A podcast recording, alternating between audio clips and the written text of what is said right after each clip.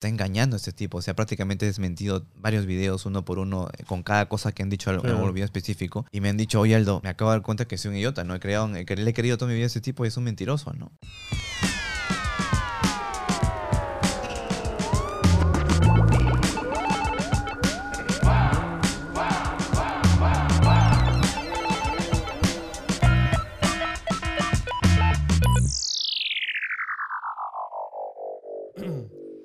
¿Qué tal, gente de NDG? Bienvenidos a una nueva conversa aquí en el podcast, el único podcast donde filosofamos sobre robots. Y hoy día tenemos de invitado a el robot de Platón, Aldo Bartra. ¿Cómo estás?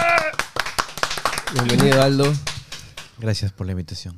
Un gusto estar aquí. Qué bonito tenerte acá. Eh, como siempre, a mí me gusta hacer esta pregunta. ¿Cómo te presentas tú en... en- si en- vas a una reunión familiar, así un una familia que nunca te ha visto, no te conoce, y que- ¿cómo te presentas? ¿Qué haces? ¿Qué, qué- ¿A qué te dedicas? Hola, soy Aldo, primero digo. Ok. Sí. Está bien. Y de ahí, si no me conocen, ah, no sé, nunca me presento. bueno, Nunca me ha pasado eso. Todos me conocen. Em, no, no, se- no se me, Bueno, no me ento- ocurrió. en- entonces cuéntale un poco como resumen corporativo a la gente que, que has hecho los últimos ah, 15 claro, años. esa, esa es otra pregunta. Claro. Creo que por ahí va. Pues mm, mi nombre es Aldo Bartra. Em, tengo, soy creador de contenido en YouTube. Tengo tres canales principales. En realidad tengo como siete, pero tres son los principales. El robot de Platón es el principal número uno. eh, el robot de Colón le sigue y luego eh, Robotitus. En todos divulgo ciencia de una u otra forma, con diferentes estilos. En uno es ciencia a nivel, eh, se podría decir, genérico, todo tipo de ciencia. Luego eh, divulgación científica. Luego está de Colón, que también hago esto, pero mm, con un tono más, se podría decir, para el- todo público, incluso para niños, ¿no? Son un poco más ameno. Y luego Robotitos, que son las noticias científicas. Y básicamente por ahí me. También tengo una página web, robotitus.com, donde hay noticias científicas. Y mm, nada, tengo, estoy prácticamente en todas las redes sociales, hasta en TikTok. Pero no bailo así. to- todavía. Todavía. Oye, pero si, o sea, si haces un paso al robot, o sea, puede ser, ¿no? O sea, en TikTok que paso se baila robot. tanto, claro. Paso al robot poder ser. Sí, pues no es mala idea, ¿eh? Sí, sí. Puedes armar tu propio trend. Claro. Pues sí. No, pero todo tu contenido es científico en general. Sí, ¿No? en general sí, no. Tengo un canal de música. Claro, hago. Lo hemos el, visto. el canal de Twitch. Bueno, el canal. ¿Cómo podría decir esto? A ver. El canal. En el canal de Twitch empecé a hacer covers directos de, de mí tocando la guitarra porque es algo que me gusta realmente en ratos libres. Y, mm, pero fue como una especie de crear el canal de Twitch cuan- durante la pandemia porque mucha gente estaba encerrada en sus casas y quería pasar un momento de repente con ellos para que no se sientan solos, que me conozcan mejor, ¿no? de, una, Ujú. de una manera más íntima. Somos pocos en Twitch realmente. Bueno, son 60 mil, casi 70 mil, pero muy pocos se conectan directamente. ¿no? Claro. Están ahí por, porque están. La verdad no sé qué será el resto. pero más o menos mil, 1500 se conectan en cada streaming. Y, y es una comunidad bonita y me lo disfruto bastante. Pero ahí empecé a tocar la guitarra. Ya tenía covers antes en el canal personal. Tengo un canal personal con mi nombre, que es Aldo Bartra, que es donde relato mi vida en Nueva Zelanda, cosas que hago allí. Cuando me da tiempo nomás. Es Digo, más blog, videoblog. Sí, videoblogs. eh, y y, mm, lo, lo creé porque a veces quería hablar de algunas cosas que no podía ponerlos en el canal principal Claro. de divulgación científica o cosas más personales y pues no, no es un canal principal, no subo contenido ahí a cada rato, entonces solamente cuando me da tiempo y por eso está ahí, ¿no? Pero queda ahí. Y este tema de dividir contenidos, ¿de, de qué te nace? Porque justo a nosotros nos pasó eso. Cuando empezamos, empezamos a hacer de todo. Y el podcast fue lo que triunfó y al final dividimos contenidos en canales. Pero nos tomó tiempo darnos cuenta de que funcionaba así. Pero tú ya se nota que lo tenías claro desde el comienzo. No tanto, ¿eh? porque mi canal, El Robot de Platón, empezó como un... Como cuando yo empecé no había divulgación en general de nada. ¿Hace cuándo empezó ese canal, perdón? A- eh, en 2013, bueno, en realidad fue el 31 de diciembre de 2013 publiqué el primer video, así que Sí. prácticamente 2014, Claro. a principios de 2014. Y lo había creado, la idea era hacer un canal de divulgación en general, ¿no? Eh, abarcar todo el conocimiento, incluso tenía partes en las que contaba un poco de Mm. historia y demás. Pero a mí realmente me ha gustado siempre más la ciencia, sino de como me, me gustaba saber de todo y veía que no había un contenido así de divulgación en general o de, de, otro- de- de todo tipo de contenido, pues quise abarcar todo. Pero ahí me cuenta que la gente prefería más la ciencia, yo era mejor en ciencia y me fui especializando solamente en ciencia. ¿no? Pero ahí me di cuenta, ¿no? No era que desde el principio. Tú no eres científico No. de carrera. No, ¿Cómo así te nace hacer este contenido? La ciencia siempre ha sido una pasión para mí desde muy pequeño. Eh, yo quería ser científico, eso lo tenía muy claro desde niño, porque incluso tenía mi laboratorio en mi, en mi, ca- en mi cuarto, tenía mi laboratorio. Maña. me, compraron esos laboratorios que vienen en caja con un montón de, Claro, de claro. compuestos químicos y tu- tu- tus tubos de ensayo y Con la demás. pipeta y todo. Claro, los tenía ahí, estaba ahí, jugaba con ellos y tenía revistas científicas. Eh, esto me surgió a raíz de que empecé a ver muchos los videos de Carl Sagan que pasaban en ese tiempo en la serie Cosmos. Y buena me serie. encantó y también veía eh, las revistas científicas en los puestos de periódicos y pues las compraba y las leía y las leía. ¿Cuántos años era eso? ¿Diez? Haber tenido ocho, nueve años por ahí, sí. Nueve, sí, más o menos por ahí. Y, pero con el tiempo, em, bueno, llegué a postular, llegué a prepararme para la uni en realidad, porque mi hermano estudia ingeniería electrónica. Estuve como un año y medio en un curso intensivo. No sé si ustedes han escuchado de la DUNI o César Vallejo. Sí, sí. Sé. No de la de Acuña, sino de la, Sí, sí, sí. sí. la, verdadera, la real, la fuerte. Esas eran las buenas, no sé si siguen Sí. siendo. Esa es la que estaba buenas. en Miraflores, pues, ¿no? En realidad no sé si No, considerarlas buenas porque esas son las que te desalman estudiando solo para que ingreses a la universidad. Yo no sé qué tan sano es eso en estos Pues sí, eh, justamente no, no quiero hablar mal de las personas que están ahí, obviamente, pero o sea, me di cuenta que, que no era como para mí, yo no, era, no me sentía muy cómodo porque era un ambiente en el cual tú de 8 a 1 el lunes estudiabas aritmética, el martes de 8 a 1 física, el miércoles Claro. de 8 a 1 química, así hasta el sábado, una materia diferente de, de ciencias que te tomaban en el examen de la uni y luego el domingo era maratón, o sea, no había descanso. O sea, maratón era resolver problemas, resolver problemas, no maratón para que salgas a No, correr. yo con- sé, yo pensaba que el domingo amigos. descansabas, aunque sea. No que le llamaban maratón porque era como concurso de quién resolvía problemas, algo así. Claro. Y así era todos los días. Entonces, eh, para mí no. Empecé a tener dudas con respecto a eso porque a mí me gustaba más hablar, comunicar acerca de lo que había aprendido y demás, pero en el salón todos estaban muy concentrados en, en resolver problemas y Claro. nadie hablaba con nadie casi. Y tuve como una crisis existencial, ¿no? Como saber, y como no, no tuve una adecuada orientación vacacional en el colegio, porque en el colegio realmente cuando me hicieron el test de orientación vacacional, yo dibujé un, un científico en una, Ah. en, una, en, en una hoja de papel. ¿Y Me hicieron dibuja libre, dibujo libre dibujé un señor con su tubo de ensayo y me dijeron, ingeniero químico vas a ser. oh, ok, gracias. Por bien. eso las orientaciones vacacionales no Qué, sirven. qué difícil, ¿no? Es no interesante tantos nada. años hasta ahora y no, o sea, es bien difícil, ¿no? Es que ¿cómo puedes saber qué quieres hacer si no has vivido? O sea, Claro, siempre decimos, ya hemos hablado de esto varias veces, ¿no? Cuando tienes 17, o sea, 16, 17, 18, o sea, nadie tiene idea qué quieres hacer en la vida, ¿no? No, O sea, la mayoría se puede decir, es que es, es raro porque el- los, el- las clases no están bien diseñadas, no tenemos un sistema educativo que está como que establecido desde la era industrial, pero no está Mm, mm. adaptado a nuestra ¿Tú época. estudiaste acá este, hasta qué edad? Hasta los... Bueno, en Trujillo estudié hasta los 17, luego me pasé a Lima, estudié hasta los 23, más o menos, 24, por ahí. Ok, o sea, básicamente toda tu educación ha sido acá en Perú. Sí, en la universidad también. ¿Estatal o particular? Eh, particular. Ok. Em, entonces yo creo que lo que tú estabas diciendo anteriormente es, es un problema muy grave porque el, el colegio mata la creatividad, mata Sí. los, las, este, eh, las vocaciones, se podría decir, ¿no? Está diseñado así. Recién se están haciendo cambios, pero no, no son suficientes. Se necesita más bien como una revolución en todo el concepto de, de lo que hemos estado eh, empleando en educación en los colegios. Eh, porque se pierden. Mira, justo estaba hablando el otro día con una educadora y me decía que el promedio de alumnos que tienen profesor acá en el Perú es 60 por profesor en Mm, un salón. sí. Es demasiado. Es ¿Cómo, cómo, ¿Cómo puedes controlar a todos? ¿Cómo puedes Sí. enseñar, enfocarte No, en cada y, uno? y es loco porque por ley no debería ser así. O sea, creo que es por cada este, 20 alumnos es un profe o 10, una cosa así. O sea, mi, mi esposa es profesora Ajá. y ahorita está enseñando en un cole chiquito y sus salones son chiquitos y tienen creo que 12 alumnos, pero tiene dos profes. Eso es Porque mejor. hay- sí, ¿no? Y claro, porque un humano no puede atender a 60 personas. Es. No, y no solamente eso, sino que te permite enfocarte también en las potencialidades de cada uno, de cada estudiante, porque im- imagínate, en un salón de 60 se pierden un montón. O sea, un montón pierden la atención, están en otro lado, tienen otros problemas y tú te concentras solamente, o el profesor se concentra solamente en los que quieren aprender de repente, ¿no? Entonces ahí es que, por eso es que se forman tantos profesionales frustrados, porque no Tal saben cual. qué hacer con su vida y, y porque no lo supieron orientar desde el colegio. ¿no? Sí. Eh, y esto también tiene que ver mucho con que pues la, muchos no quieren convertirse en profesores porque no es, buen- no es bien remunerado, ¿no? ¿Quién se quiere morirse de hambre, se podría decir? Sí. Muchos profesores lo hacen por vocación solamente, porque les gusta enseñar, pero no por el sueldo, ¿no? Se podría decir que Sí. es así, cuando es la Y profesión más importante. Tenemos también, o sea, es eso y luego el otro lado de, sí, tu sueño, ¿no? Lo que te gusta. Y no necesariamente o puedes vivir de lo que te gusta o necesariamente puedes hacer una línea profesional de, ¿no?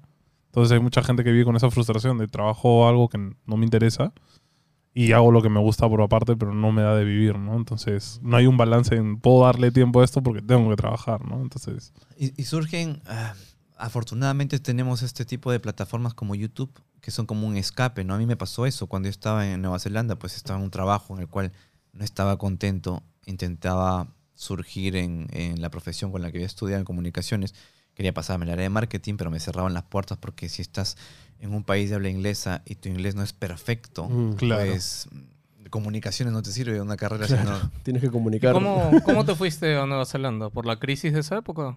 No, no, este, mi esposa tenía, cuando yo era mi enamorada aquí en, en Perú, em, me propuso la idea de ir allá porque su, su hermana está casada con un neozelandés.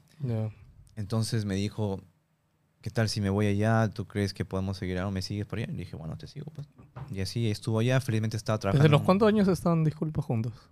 Desde, estamos juntos desde 2007. O sea, pero tú, ¿cuántos años tenías de edad? No me acuerdo. creo 17, que 16? 25, Ah, ya 20 algo. 20, 20 y tantos. Ah, ya. Wow, qué bestia seguirte hasta allá. O sea, ahora creo que era una oportunidad, ¿no? Irte a trabajar allá. Bueno, dinos, fue una buena oportunidad. Am, ¿El sueño era real? O sea, ganabas bien, estabas feliz, la No, vida no, era no. mejor allá. Es que yo siempre he sido bien aventurero, como que no me, no me ha importado mucho tomar riesgos. O sea, si se vienen las cosas, yo siempre he creído que podía salir adelante, ¿no? Entonces, mm, yo estaba, yo no me fui con la idea de que ah, voy a hacerme rico o voy a conseguir un buen trabajo, porque obviamente mi inglés, el inglés no era mi primera lengua y sabía que la historia de las personas que migran que no es tan fácil. Pero igual empecé eh, trabajando en algo simple, luego me pasé a una empresa de construcción, trabajé en administración y ahí estuve como luchando por pasar al área de comunicaciones, ¿no? Postulé varias veces y no me lo dejaban, pero paralelamente empecé el canal. ¿no? O sea, lo Y- empezaste allá. Empecé el canal allá. O sea, tú nunca dejaste de informarte de... Y en esa época, ¿de dónde te informabas? ¿De dónde salía la información que consumías? No me pude llevar obviamente las revistas científicas porque pesaban mucho, pero mm, ahí empecé a practicar mi inglés viendo, descubriendo YouTube, ¿no? Ahí Claro. en YouTube descubrí que había canales de divulgación científica que explicaban la ciencia de una manera amena y que me gustaba, con la cual me sentía muy identificado. No, no era un profesor enseñándote una clase o un documental de Discovery Claro. o el de History. History, o- Aliens. no, perdón, mal ejemplo. Eh, o un documental cualquiera, sino era una persona que disfrutaba enseñándote y hablándote de las cosas complejas de manera simple.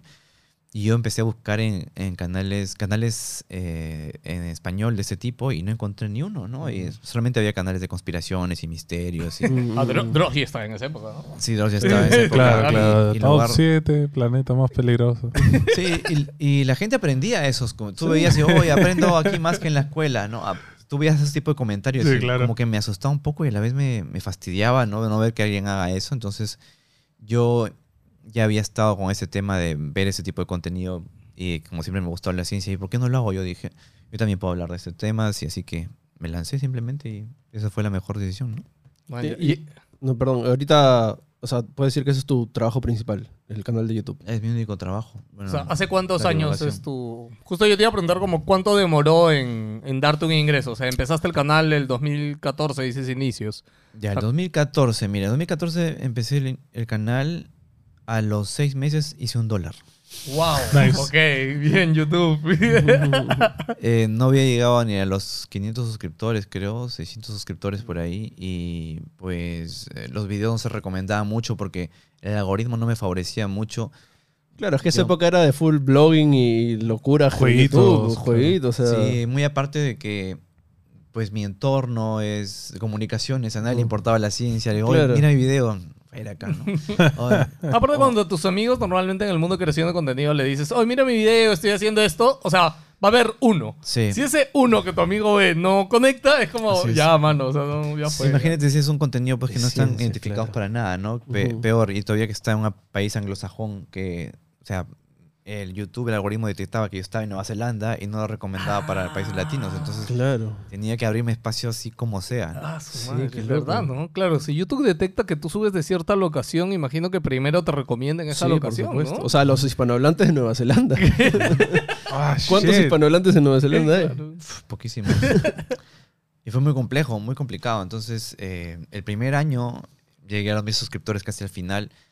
Y de ahí con mi esposa decidimos invertir en, en un mejor equipo. Compramos una cámara porque estaba grabando con una cámara de pacotilla y, y empezó a mejorar la calidad, empecé a tener más suscriptores y un video.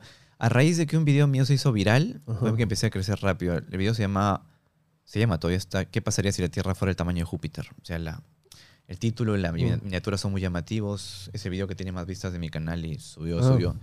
Llegué a tener hasta 7000 suscriptores por día, lo cual era una locura porque nunca había llegado a tanto. Un- es que es un vídeo que reviente. la historia de... Pero Sí. le tomó... ¿Ese video cuánto demoró? ¿Un año y medio?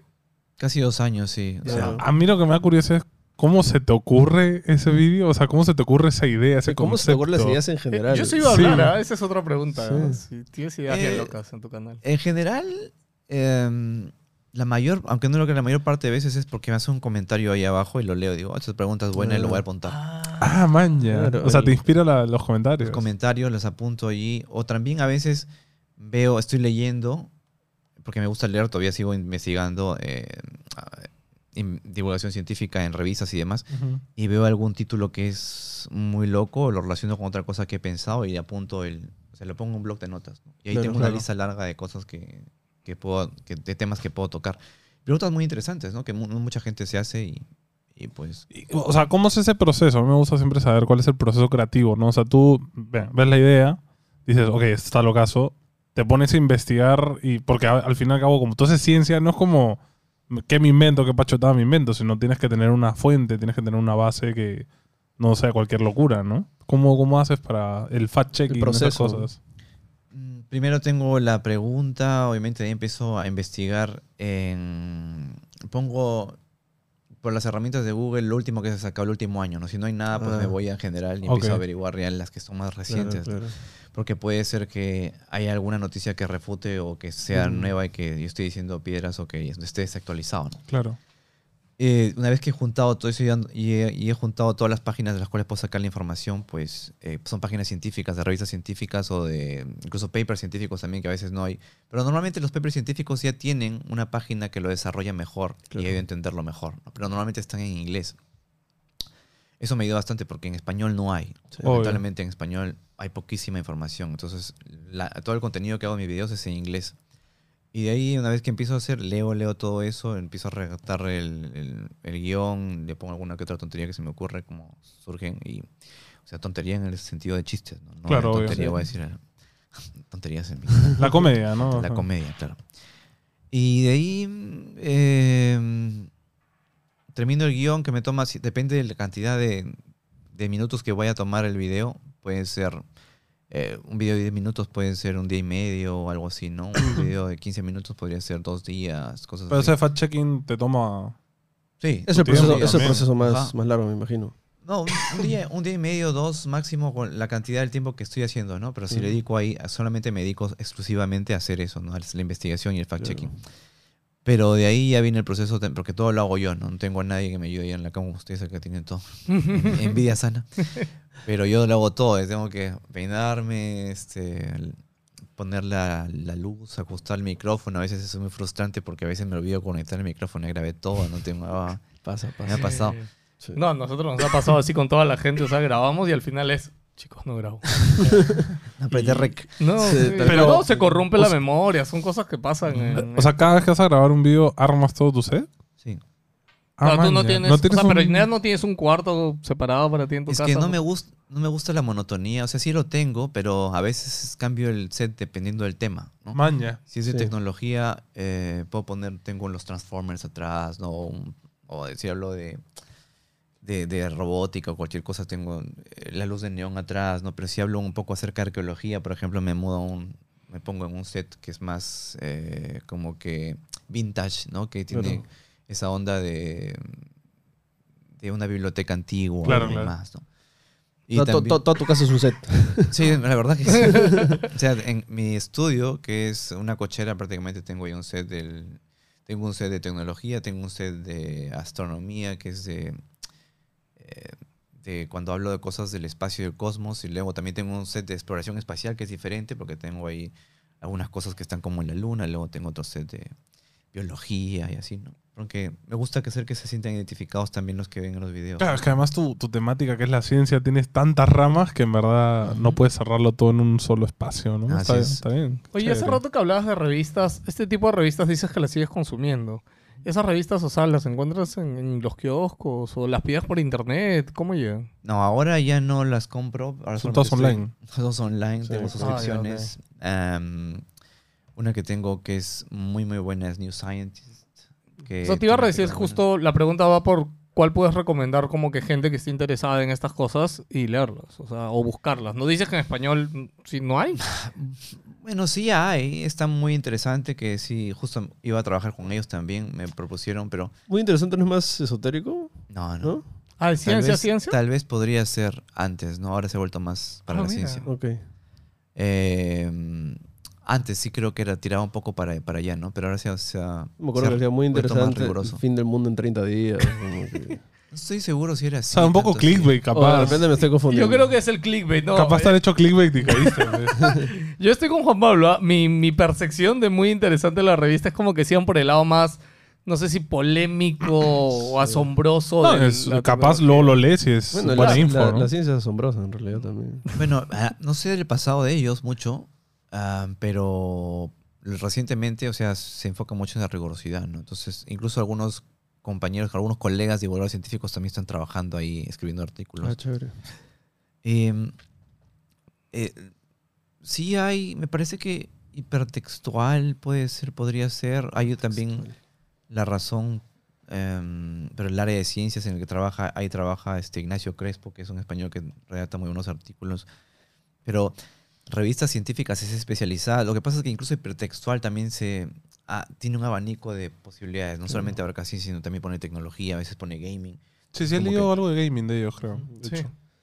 Eh, una revista así especializada solamente en ciencia, pues en español no, no, no lo tengo muy claro. No Pero digamos que esas que has mencionado es como un punto de entrada básico en que puede español, sí, hay otro que se llama ah, ay, Sataka, Sataka. Sataka. O sea, Sataka es un medio que, así como tech. hipertextual, Claro, habla igual, de, de claro, todo tipo de tiene cosas. un montón de ramas. pero especializados, solamente en cada país hay especializados de cada entidad de ciencia del país, como el Concitec, por ejemplo, ¿no? Ujú. Y puedes encontrar también eh, ese tipo de contenido en cada país especializado, pero no, o sea, me refiero a masivo, algo así muy popular, pues no, no. Los de inglés que recomendaría son New Scientist, también está Life Science, em, Science Direct, em, SciTech Daily, Daily, Daily, SciTech Daily, Daily eh, Universe Today, si quieren saber noticias del universo, ¿no? Un Eh, montón. Science News, sí. ¿Cuánto tiempo de tu día le dedicas a leer ese tipo de cosas? O sea, porque Ah. si no estás mencionando todas estas, me imagino que no estás suscrito a todas, No, no. pero me imagino que leerás un montón, igual.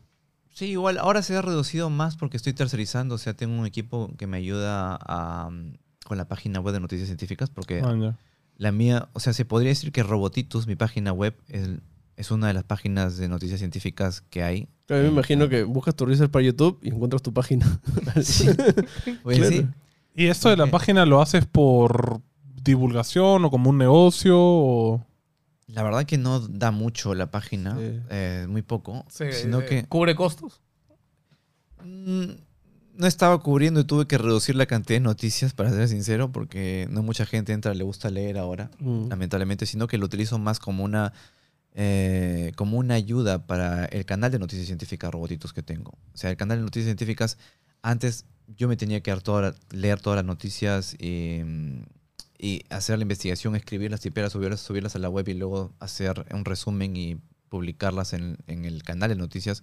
Pero ahora tengo un equipo que redacta las noticias en la página web y hoy eh, solamente ahí ah, las agarro y les arreglo algo y las pongo ahí en, el- en los videos, ¿no? En el Claro. guion. ¿Cómo encontraste a esta gente que te ayuda en tu web? Este, ¿Por internet pusiste un aviso o eran tus seguidores? No, no, es. Yo los conozco personalmente, trabajaron conmigo, uno me entrevistaron, eh, uno me entrevistó, trabajaba en la, revi- en la revista NM Plus One, em, que también es una revista de divulgación, ci- de divulgación científica. Y la otra es Aisa Olazo, que también tenía su canal de divulgación científica. tiene, todavía esta se llama em, Darwiniana. No está muy activa, pero eh, se dedica a otras cosas también de divulgación y le conocí en un evento y pues eh, le pregunté si quería formar parte de, los redactores. ¿no? Y ahorita en, en- De repente me equivoco, pero pensaría que si divulgas conocimiento científico y no eres científico, la comunidad científica no como que... No genera así este... ¿No te ha llegado el típico listo que te ha puesto en plan? no eres científico, ¿qué estás hablando? Ah, no, estás hablando piedras, esto es así, así. ¿Nunca te han corregido un vídeo, por ejemplo? Eh, no, al contrario. O sea, sí sé que hay ah, ciertos divulgadores científicos, cierto, cierto área de ciertos em, de divulgadores de la ciencia que se podría decir que son de una generación un poquito anterior, Mm. que no, no divulgaban o no divulgan todavía en plataformas como YouTube y demás, sino simplemente en revistas o que se mostraron un poco reticentes con, con este cambio y no les Mm. gustaba mucho que, o sea, se mostraron muy críticos, ¿no? Pero también hubo otro grupo de gente de esa misma época que nos apoyaba bastante, ¿no? Daniel Marín es uno de ellos, por ejemplo. Daniel Marín es un español que es un astrofísico y que com- me invitó incluso a su podcast, ¿no? Le, le- le encantó cómo yo divulgaba el- los, los temas de astronomía. Entonces, hay muchos que lo ven así como, un, como que le estamos haciendo un favor a la divulgación al hacerlo más masivo a través de esas plataformas, pero otros se vuelven muy críticos. No sé si será por envidia o no sé que no pueden llegar a tanta, a tanta gente. Sí. ¿no? Pero eh, algunos son muy, muy pesados, de verdad. Se han, se han puesto con... Se van contra... Yo, yo creo que así como los, los que juegan videojuegos, antes había este estereotipo de el que vive con sus papás en el sótano, ¿no? El, el pavo, se podría decir. El gordo. Y, este, no sé, de repente también un estereotipo de científicos que son los todos, los que son un poco más retraídos, ¿no? Pero ahí ves un Neil deGrasse Tyson que es un showman, ¿no? Que le encanta hablar y, y, este, y le pide a la gente que lo rete, ¿no? Entonces, ahí tienes que saber adaptarte al, al- al- al tiempo en el que estás, ¿no? Y hay mucha gente que no lo ha aceptado.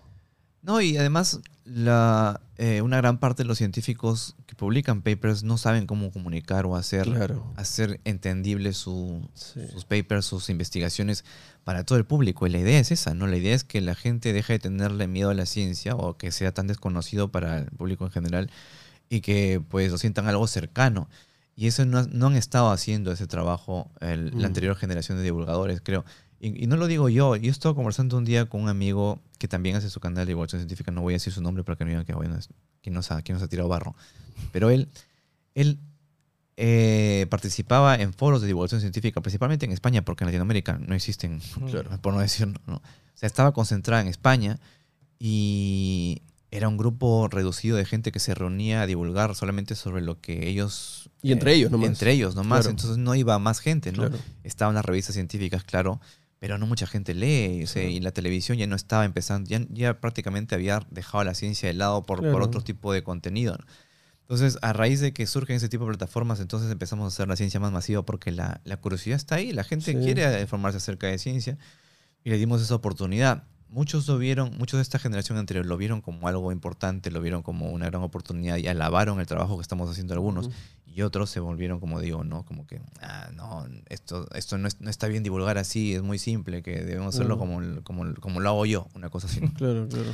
Pero no, es muy poco. Y, y te digo, em, sí hay gente obviamente que tiene un pedestal o tiene valora más el tipo de divulgación científica que puede hacer de repente Javier Santaolalla o, Claro. Ja- o Crespo, que son físicos los dos, y no el trabajo que yo hago, pero sí hay un grupo bastante numeroso de, de gente que sí aprecia lo que yo hago y de que valora el esfuerzo que... Porque yo no, no, soy cualquier, no hago cualquier tipo de divulgación, me esfuerzo mucho en ser riguroso y en dar una información adecuada. Y si, si alguna vez me equivoco, pues intento borrar o porque se- eso se queda como una fuente de, de información. Claro. Ah, ok. O sea, si algo está mal, chao. Si algo está mal y realmente mal, o sea, si algo es una falla garrafal que dice, oye, esto se va a quedar ahí, la gente va a seguir informándose esto, no, mejor lo borro, ¿no? ¿Te ha pasado? Me ha pasado, sí, he borrado varios videos. Ah, pero curioso. O sea, ¿te interesa más No, que, que- que, que se divulgue bien? O sea, no desinformar a, a que monetizo Claro, o no. Bueno, igual lo vuelvo a subir, tengo que volver a subir, pero corregido, ¿no? Sí. Ah, ok, bacán. Pero el, el asunto es ese, que no se debe quedar algo allí, si es, es porque los videos se quedan ahí Obvio, para claro. siempre, o toda la sea, vida. sabe, sabe quién, hasta cuándo. Entonces, si van a utilizarlo como fuentes de información, como de consulta, porque sí lo hacen, o sea, constantemente me llegan videos o correos de, de alumnos que, que están pasándolo en su en sus clases de universidad. Ah, te han citado en trabajos. Sí, universidad, de colegios, de todos lados me, me pasan videos de, mira, mi profesor puso tu video en mi, en mi- en mi clase. Y, y entonces sí, esa, esa- esa responsabilidad tengo y me siento muy responsable por el tipo de contenido que hago, así Claro. que me esfuerzo en dar lo mejor, ¿no? Y, y la gente, sobre todo, no solamente los profesores y que me recomiendan mis cursos, eh, es en general, si sale alguna información sobre alguna, alguna enfermedad rara, por ejemplo, o alguna noticia que se ha hecho viral, es- hay mucha gente que espera que yo haga el video para Tienes que estar aclarar, ahí. para aclarar lo que realmente sucede y confían mucho en mí. Entonces tengo que estar bien informado y dar la, la- la información lo mejor posible, ¿no? Sí, totalmente. O sea, a mí me ha quedado claro que tú has mencionado ahorita la palabra curiosidad, ¿no? Que yo siento que tú eres bien curioso también. Entonces, al final, tu curiosidad la proyectas en los videos, porque al final tú también te enteras. ¿no? Así es, exactamente. Entonces, a la hora que lo transmites a la gente, o sea, y menciono esta palabra porque justo para esta este, conversa estuve viendo más videos y era como que, o sea, había visto algunos y comencé a ver otra vez y era como que, había uno y era como que, chévere, acabó y dije, ah, mira, este también, este también, qué curioso esto. Y luego, qué curioso esto. Y de repente me vi como 10 videos seguidos, ¿no? Y es como que entradas al, al espiral infinito de, de- de datos científicos y como que, ¿por qué estoy viendo esto? Y simplemente porque es interesante. O sea, No, y y- creo que mucha gente se puede identificar con, conmigo también y tal vez por eso también es el, el canal exitoso, porque yo no me considero un saberlo todo y siempre lo, lo recalco, sino que eh, y aprendo con los videos también, así como Claro. aprendo, intento, intento aprenderlo y me emociona mucho aprender y de esa Ujú. forma dar a conocer, "Mister, miren, esto es lo que he aprendido, qué Claro. bonito, ¿no? Eh, entonces, en la mayoría de los videos soy un ignorante cuando Claro. empiezo a hacer el video. Entonces, en- eh, me pongo en el caso de la mayoría de las personas. Tú aprendes con ellos, claro. Aprendo con ellos. ¿no? Sí. Y a veces este, a la hora de aprender esto te ha, asustado algún tema, te has preocupado más de lo normal. O sea, Has has visto- algo. Claro, has visto algo y has dicho, wow. O sea, nos pasó cuando hablamos con un ingeniero de Facebook, acá lo entrevistamos y nos habló un poco de esto de la inteligencia artificial, de cómo te ve la publicidad, cómo, cómo en verdad hace Facebook para ponerte los anuncios tan bien hechos. Y era un tema que te asusta un poco, que te quedas como, uff, te deja un poco con, con mal nervio. No sé si te ha pasado alguna vez. No. Sí, tan te gusta. tan- No, eh, asustar no tan. Es que lo que pasa es que. O sea, te digo un tema, ¿ya? Como curiosidad. Este, no sé si has escuchado que Lima algún día se va a quedar sin agua. Y de que encima Mm. tenemos un tema ahí que hicieron unos, este, La minería. una minería hace tiempo, que hay un, este, estas bases que hacen de desechos tóxicos de la minería al costado del cauce del río Rima, por muy arriba, no sé si lo sabes. Ya, la Sí. primera vez que yo vi eso en internet, no dormí ese día, te lo juro. Mi hija, de hecho, ya tenía un año, creo. Y yo fue como, no puedo creer que esto haya pasado. O sea, es como mi cabeza estaba tratando de, más allá de informarme primero del tema, porque yo lo vi en un videito así de Facebook random. Y yo lo vi y dije, esto no puede ser real. Y es como que me metí a Google y empecé a buscar, buscar, buscar, buscar. Y es, era real. Y de hecho hay grupos ambientalistas que lo han levantado y todo. Y eso es, por ejemplo, una información que sigue en mi cabeza que hasta ahora me atormenta, ¿no? O sea, yo digo, ojalá que mi siguiente generación ya se vaya, porque dicen la, que la cualquier día inteligencia esta de. Google que, que está desarrollando sentimientos, ese tipo de cosas. Sí, sí, sí. O sea, no sé, son, son cosas que asustan, ¿no? mm, bueno, es que. Lo que pasa es que leo tanta información y a la vez. Sí, si bien hay evidencia de algunas cosas, yo tengo también evidencia de otras. Y no, no, hay, no hay una perspectiva clara sobre el futuro, ¿no? Em, tengo claro, por ejemplo, qué es lo que va a pasar con el cambio climático si no hacemos algo, ¿no? Claro. Eh, pero muchos exageran esta posición y dicen que va, se- ya nos vamos a extinguir en dos años, por ejemplo, ¿no? Y lo cual no es cierto. O sea, sí, no va a pasar algo, pero si no hacemos algo de acá, se están viendo los efectos, hay evidencia de que el cambio, el cambio climático lo estamos acelerando nosotros, los humanos. Hay mucha más evidencia de esto que el otro. Em, pero no, em, no me preocupa a nivel de friquearme tanto porque hay un montón de cosas más que pueden pasar primero. que nos Ok, pueden claro. matar. O sea, cualquier meteorito cosa- mañana. ¿no? Cualquier cosa, cualquier otra cosa puede pasar de, la misma forma, ¿no? O sea, Sí.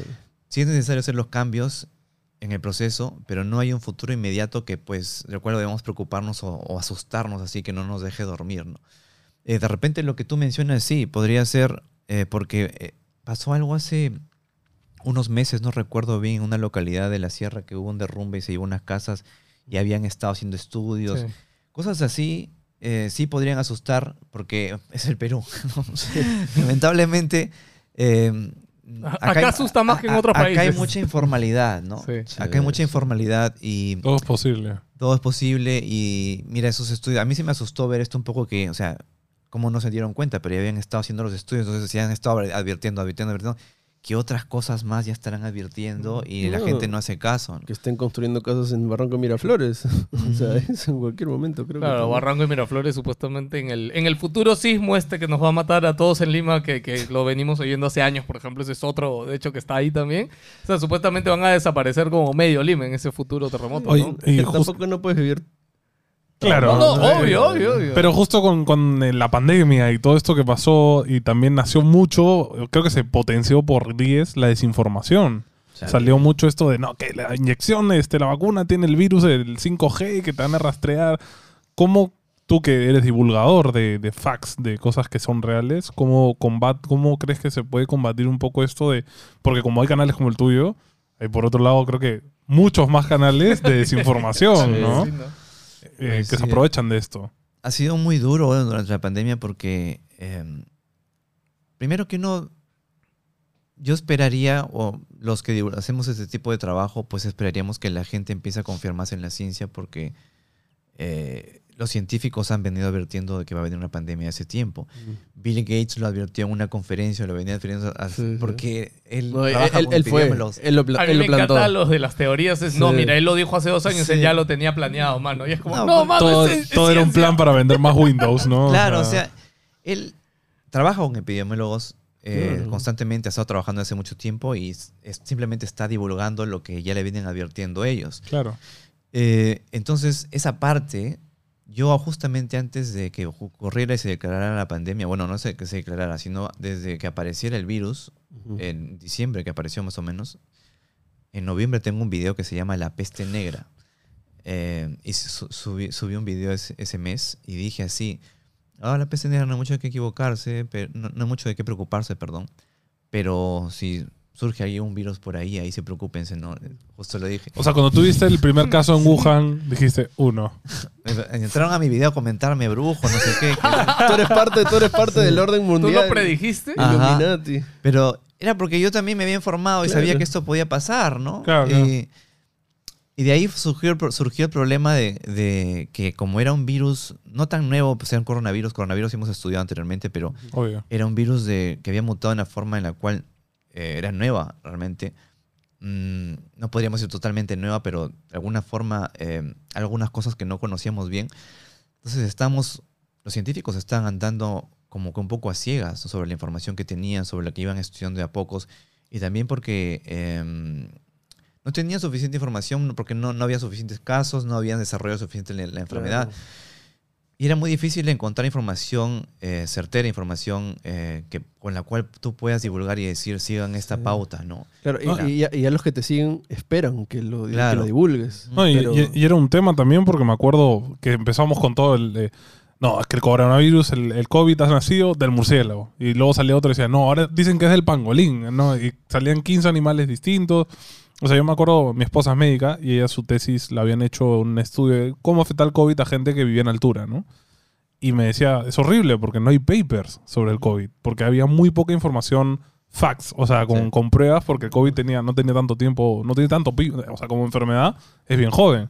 Entonces no hay tanta información ya redactada, aprobada y estudiada, ¿no? Entonces, en verdad estamos... Yo creo que todo eso se puede, se puede evi- evitar o se podría evitar con una, eh, poniendo en la currícula siquiera algo de educación eh, Mm. que tenga que ver con la cultura científica, ¿entiendes? O sea, no tanto con el pensamiento crítico, porque ese es otro tema más complejo, pero cultura científica, o sea, saber cuál es el trabajo de los científicos, Claro. qué tanto demora desarrollar un paper o cuál es la diferencia, esto que es tan común en, eh, ver en, en los medios periodísticos sobre todo, ¿no? que ponen al mismo nivel la teoría y la hipótesis, por lo que mundialmente está propagado el hecho de que, ah, es solo una teoría, ¿no? es solo una teoría. Cuando teoría científica, pues es muy diferente a una hipótesis científica, ¿no? De repente en teoría e hipótesis lo ven en, en- en los medios como algo sinónimos, que los toman como sinónimos. Incluso en algunas revistas científicas también pueden soltar por ahí, pueden cometer el error, pero eso genera un- una idea equivocada en la gente de que en la teoría de los científicos, pues es una hipótesis, ¿no? Cuando en realidad es la cúspide de la investigación, Claro. la teoría científica. Eh, y esas cosas básicas, mira, si la gente hubiera tenido en cuenta, si su- supiéramos, si cada niño supiera, si cada adulto ya tendría claro eh, qué- cuál, cuánto, cuánto demora para los científicos llegar a una verdad objetiva. Porque, o sea, siempre van a haber noticias sobre todo, ¿no? Si va a salir, van a haber noticias que dicen, ah, descubrieron la cura, o ah, descubrieron agua en la luna. Se viene diciendo que hay agua en la luna desde hace como 20 Sí. años, ¿ya? Y recién ahorita se ha confirmado, pero es que había un paper que decía que sí, otro paper que decía que no, otro paper que decía que sí, o además que sí, que sí, que sí, que sí, otro que no, que sí, que sí, que sí. O sea, más evidencia que sí, ahora podemos decir ya, tenemos toda esta evidencia, bueno, ahora sí, agua en Marte, agua en la luna, perdón. Y es igual, eso es- toma un montón de tiempo investigar ese tipo de cosas.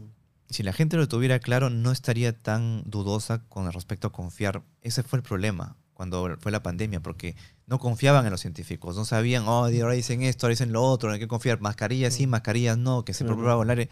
No confiamos, mejor Eh, vamos a los Es, conspiracionistas. es bien curioso lo que dices porque una de las cosas en la pandemia que a mí me impactó muchísimo es que yo, a ver, todos no vamos a tapar el sol con un dedo, en Latinoamérica, no solo estoy hablando de Perú, sino el nivel de educación en Latinoamérica es mucho más bajo que el resto del mundo. No sé si todo el resto del mundo, pero al menos de América, Europa, Japón, China, etc.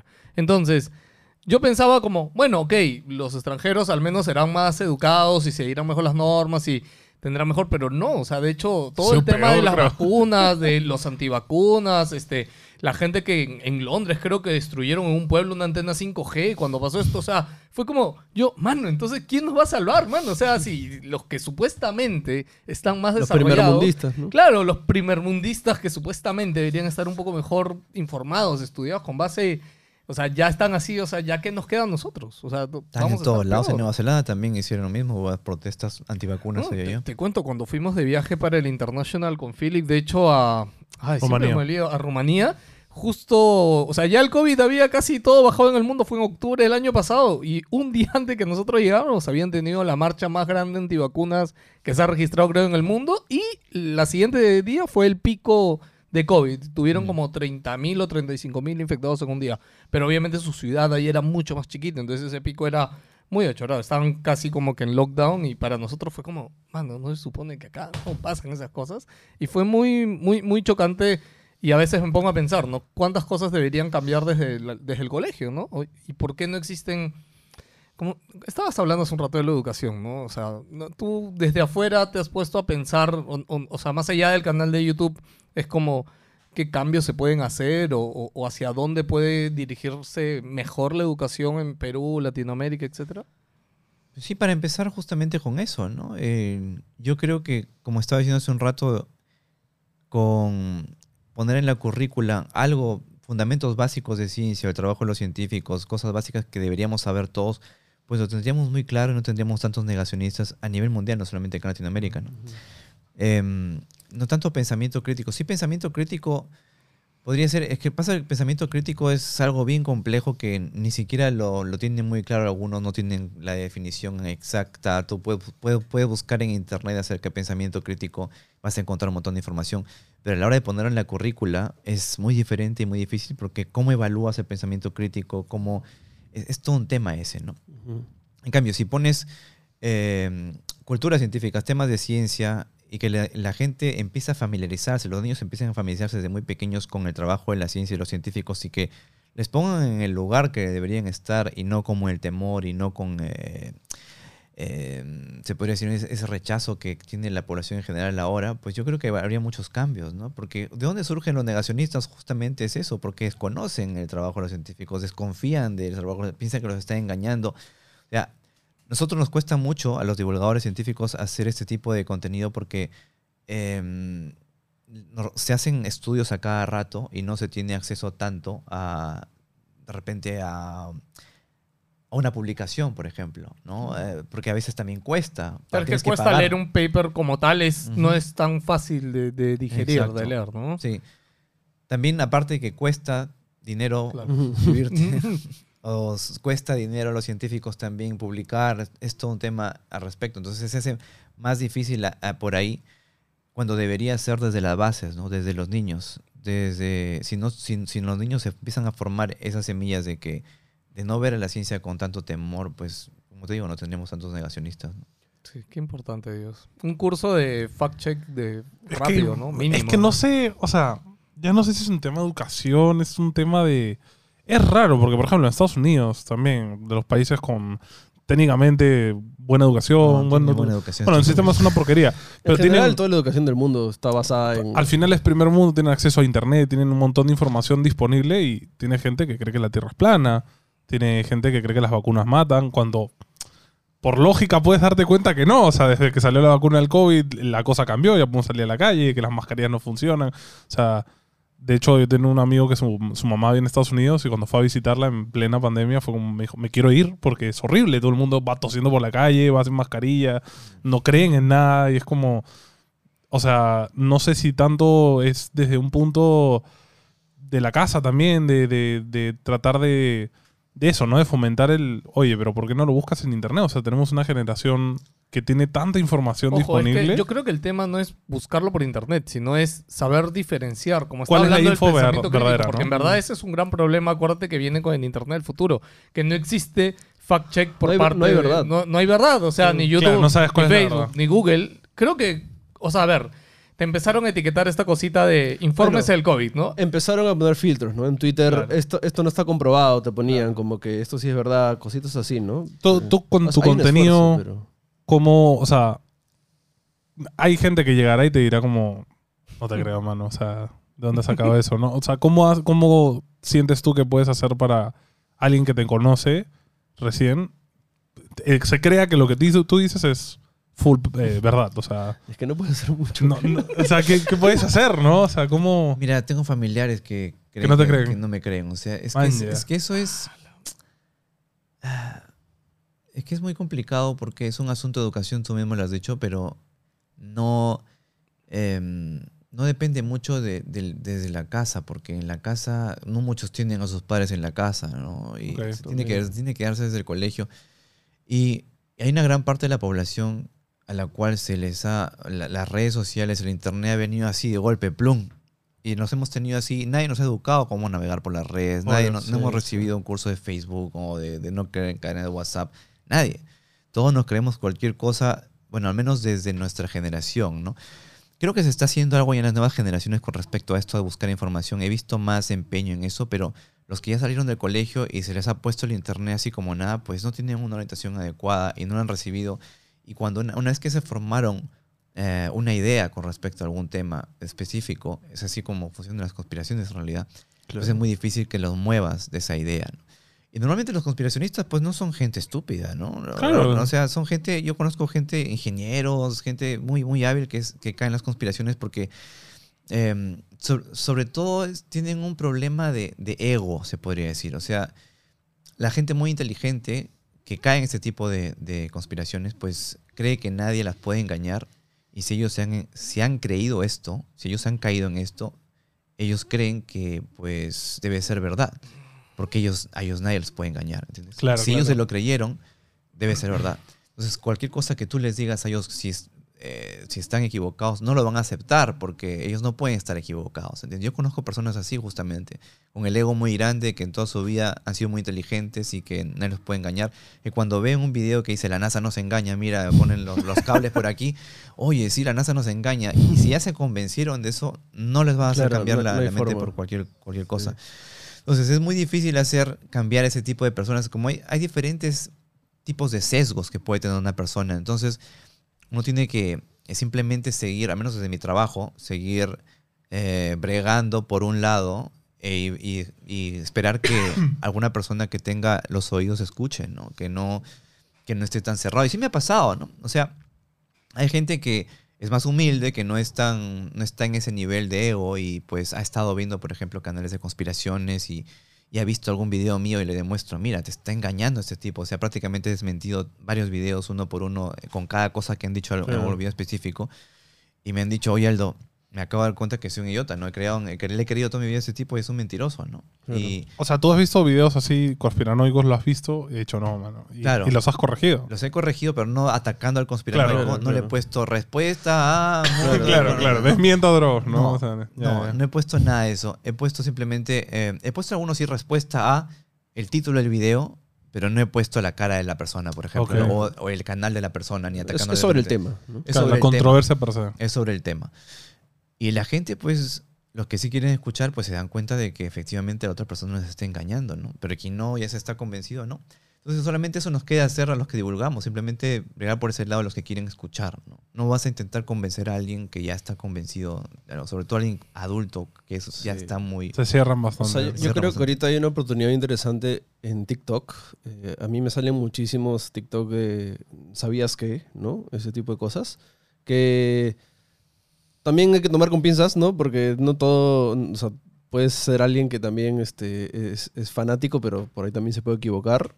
Em, pero me sale un montón y co- consumo un montón de. de- siempre por el lado por la comedia, ¿no? Que te explican sobre, sobre animales raros, animales extintos, ¿no? Como que dinosaurios o cosas, curiosidades sobre el, el, el, el psiquis eh, humano, ¿no?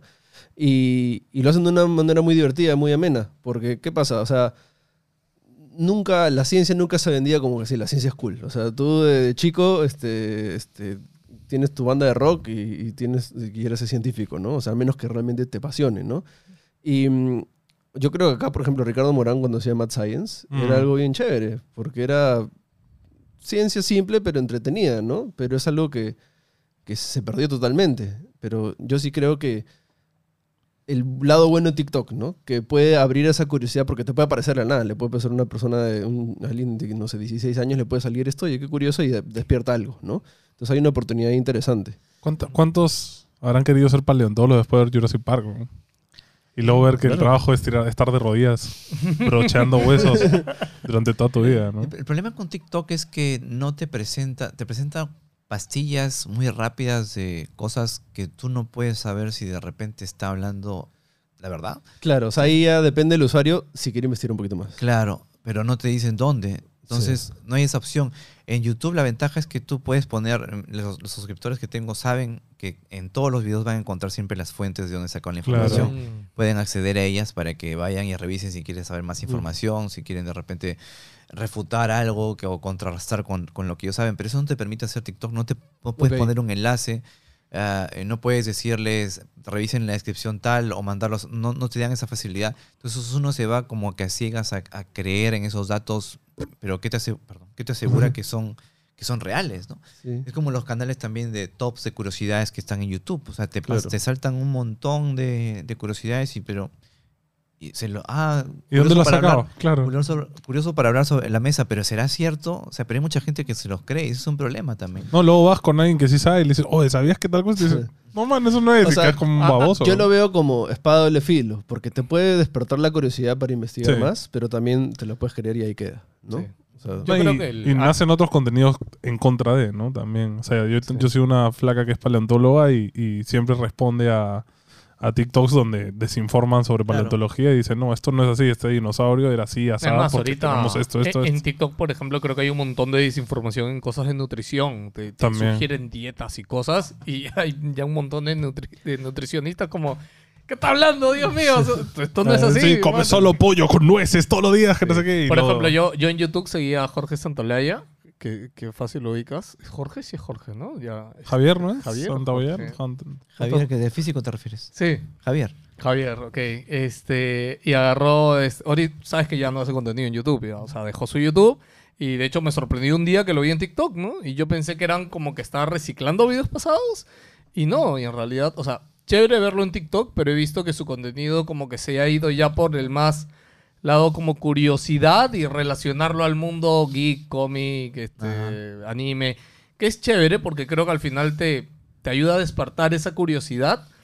Pero no sé, pues, ¿no? ¿De qué me sirve este, saber este, cuánta energía necesitaría Goku para tirar un jame jame Ya, ja es que eso sol? despierta. Claro, yo sé que despierta, pero o sea, de hecho, es, ojo, es que él es un mago, porque para mí lo hace muy entretenido, mano. Yo lo sigo, es más, yo lo, yo veía su contenido en YouTube, a mí me encantaba. Pero en YouTube sí lo hacía mucho más, este... Es que al final creo que se trata de, de lo que él decía, ¿no? O sea, la ciencia per se puede que, o sea, hab- hablar de física a algunos le va a dar un, es un tostón, pero si se lo combinas con, oye, pero sabías que Goku para poder volar hace esto y es como que de repente ahí le generas esa asociación a, ¿no? Sí, como, sí, sí, como los videojuegos, ¿no? O sea, hay un juego que te habla de una temática que de repente tú en la vida real habrías dicho, fuera, no quiero leer sobre esto, pero luego el juego lo plantea tan chévere que dices, maña, qué chévere este tema, ¿no? Qué interesante. Es un, es, es un público al que está apuntando también, ¿no? O sea, el Claro. tipo de público que apuntaba antes de repente ya no está. Porque YouTube es más para gente de 18 a 35 años, de repente por ahí. Para gente, de repente para todos, pero o sea, se concentra en, ese, en esas edades. Pero al público que está intentando llegar Javi es al, al público más joven que ve animes y Mm, relaciona claro. con este tipo de cosas. Y le está yendo bien, le funciona, la cosa es que le Sí. funcione, ¿no? O sea, creo que también por todos lados se debe intentar eh, fomentar la ¿A ti cómo te ha ido con tu transición un poco a TikTok? ¿Qué, qué has experimentado ya? Ah, en Twitter no estoy, estoy, pero solamente resubo videos y la Ujú. verdad que no, Pues subes fragmentos nada más así. Fragmentos. no Pero- me sirve mucho, ¿no? ¿No, no, ¿No has visto rebote de gente de TikTok que ha, pasa- ha regresado, ha pasado a YouTube? No me, no me he percatado. Antes solía ver bastante los comentarios, pero ahora tengo tantas cosas que hacer que la verdad no tengo tiempo. Pero eh, no, lo- a TikTok lo estoy haciendo más como un backup. En caso de que pase algo con YouTube y TikTok empieza a monetizar de repente, de repente podría ser algo más como lo que hace Javi, pero no me siento muy cómodo haciendo TikToks porque es un formato que, al que no estoy acostumbrado y además me da un poco de, no sé, cringe, se podría decir, ¿no? El ver eh, lo que hacen los TikTokers, o sea, no estoy diciendo que esté mal, esté mal, sino que es para otro público y no... ¿Estás usando TikTok? ¿Lo has usado ya? Lo he usado, pero para algún mensaje o para, de repente... Lo puntual. Te sea- mandan algo, lo abres y ya. No, no, eh, es. Aparte de su- resubir videos, a veces si hay alguna cosa que. Una noticia corta para dar a no conocer, por ejemplo, como por ejemplo que salieron. Salió por ahí una noticia acerca de un agujero negro, no, me, no recuerdo bien eh, cuál fue. Y Creo sí, que era la foto. Lo de la foto, claro, creo que fue. fácil fue lo de la foto. Que hicieron la No. primera foto más. No, que hay un este, agujero negro más grande del, del sistema solar. También salió una noticia, algo así. En no sé dónde. no creo que fue cerca de un agujero negro, pero no recuerdo. Hice un short, lo pasé en TikTok, lo pasé en Instagram también. Pero en TikTok, ese fue un- el primer video, el único creo que hice que o sea, es de mi contenido real ahora y no es un video anterior, ¿no? Claro. Eh, sí, por ahí lo he probado, pero igual eh, solamente para ese tipo de contenido. O sea, noticias que están por ahí, pero no, no para estar analizando videos así. El tipo que hace Javi, por ejemplo, no me siento cómodo haciéndolo porque no es lo mío. Más bien lo mío son los videos largos como YouTube. En esa plataforma me siento a gusto. Eh, t- ¿Los videos los editas tú? Antes sí, hace un- hasta hace unos meses estaba editándolo yo, pero ahora tengo gente que, que hace el trabajo de edición también. Sí, porque hay, hay o sea, yo creo que en, en videos científicos hay bastante producción porque tienes que mostrar, ¿no? Este, tiene que ser bien interactivo, ¿no? Y justo te quería preguntar si esa fórmula de... O sea, yo he visto que en tus videos hay, hay ritmos, metes por ahí un, un chistecito, a veces silencios incómodos, ese tipo de cositas que eso te hace que sigas viendo el video, ¿no? Eso es, o sea, ¿lo has pensado adrede? O sea, es- o simplemente te nace porque, porque sí. Ah, no, yo soy así. ¿eh? O sea, en, mi vida, en mi vida diaria soy, tengo ese tipo de humor. Porque sirve mucho para creación de contenido. en Claro, sí, creo que eso es una de las cosas que me identifican, identifican mis canales, ese humor. Y es algo que lo tengo desde siempre. Incluso cuando, cuando me dieron la placa del millón, lo publiqué en Facebook, recuerdo, y mi hermana hizo un comentario así compartiendo el- y dijo, hermanito, por, por tu humor característico de que desde niño, ¿no? De siempre has tenido este humor, me dijo, pucha, qué gusto, ¿no? Entonces es una prueba de que, o sea, siempre lo he tenido, ¿no? Me había puesto a dudar, ¿será el mío? Pero mi hermana lo ha confirmado. Ese- ese- Y en, ese es- en el robot de Colón hablas distinto. Tom, Por Sí, ejemplo. ella es un personaje, ¿no? Ese es un personaje, ya, o sea, es el robot de Colón hablando, se podría decir, ¿no? Pero Ah, eh, no soy yo, entonces no podría ser la voz ahora acá porque no hay, no hay- Claro, no claro. hay ninguna, ningún video mío haciendo la voz del robot de Colón y prefiero dejarlo así, o sea, solamente... Man, o sea, es como. No es él, no es él. Claro, Claro. no eres tú, pero eres tú, Siempre ¿no? pongo la excusa de que me, me pueden joder por copyright o algo así. ya, ya. Y, y este, mm, este proceso de, de cambiarte a Twitch fue, o sea, yo entiendo que lo hiciste por lo que dijiste de que mucha gente se volcó a ver streaming, pero ¿por qué te nace esta idea? O sea, porque tú querías interactuar más con tu comunidad, querías mostrarle este lado de la ¿Por música. qué no en YouTube, por ejemplo? Streaming en YouTube. Claro. Esa es una buena pregunta. ¿Por qué lo hice? No me acuerdo. Creo que fue porque alguien me recomendó. Creo que algunos amigos, creo que Martí estaba incursionando en en Twitch. Creo que Javi también estaba ahí. No sé, creo que los vi que estaban pasándose a Twitch, estaban probando cosas nuevos, nuevas. Yo también quise probar cosas nuevas, pero Twitch es más de improvisación. O sea, los gamers están así, son. o sea, los, los que surgen en Twitch y los que tienen éxito ahí son, son maestros de la improvisación. ¿no? Claro. Yo tengo que investigar bastante para hacer YouTube, tengo que hacer un guion, tengo que... Claro, no, no es que tus preguntas científicas te las respondo hoy. Claro, Claro. Claro, eh, o sea, eso iba a preguntarte en Twitch. ¿Cómo haces cuando la gente, oye, ¿qué es esto? ¿Cómo haces esto? Y es como, te dejan ahí. No, igual ellos saben, la comunidad que... se- Algunos han entrado ya esperando que yo sea una enciclopedia humana. Claro, obvio. hecho, pero no, y yo si es que no sé algo, simplemente digo, no, no sé. No, no, como. ¿No te da miedo que digan, ah, pa- y No, se pero vayan? sí, pero es que... Es que eso es humano, o sea. Obvio, pero hay gente que ya... siempre. Hay gente que incluso en las charlas o en alguna conferencia que he dado, cuando era hora de preguntas, he intentado pasar de liso y me han preguntado a, Ah. a- a qué temperatura se criogeniza el Estará que hidrógeno. arriba, agarrando al parado, ¿no? Y yo digo, ¿qué? No, no, no sé, búscalo en Google.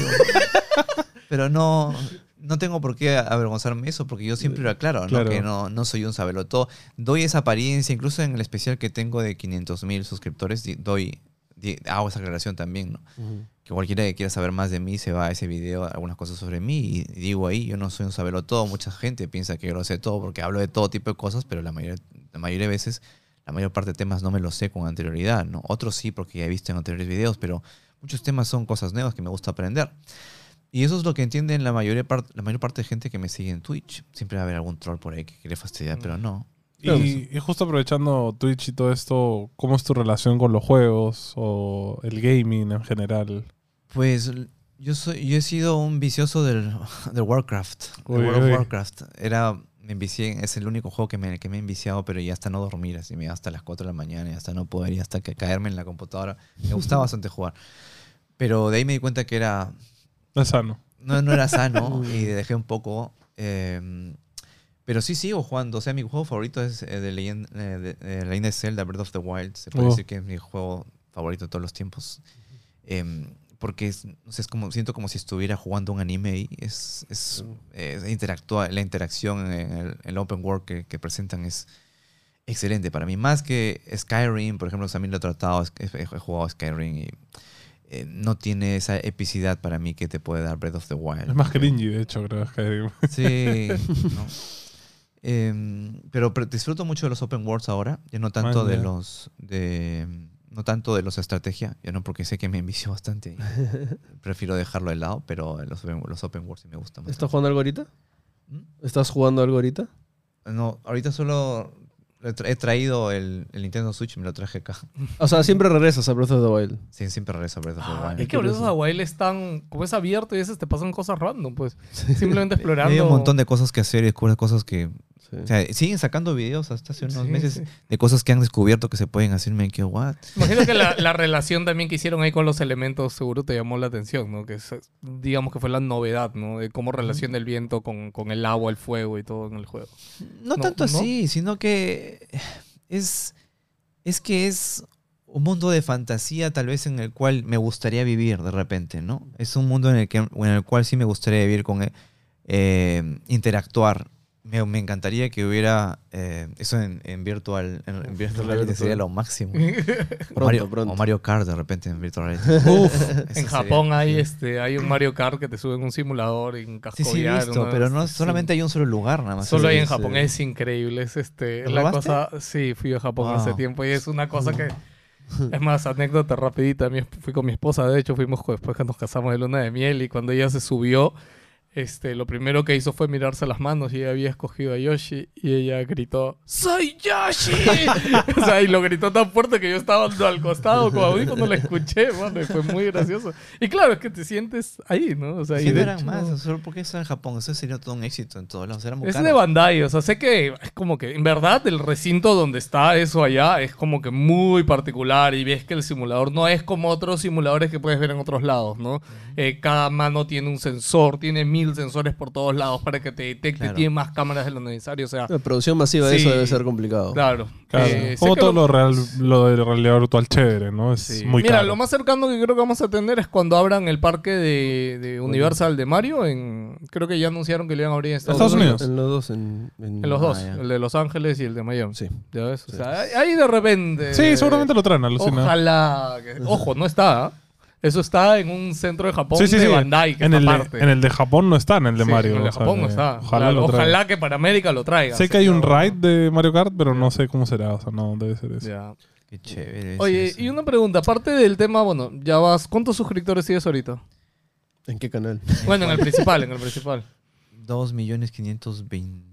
mil. Wow. 20 mil. 20 mil. Ya, y dime, o imagino que llegar a un millón fue, fue un boom y eso es un número, y- pero creo que igual es, es un gran logro para ti.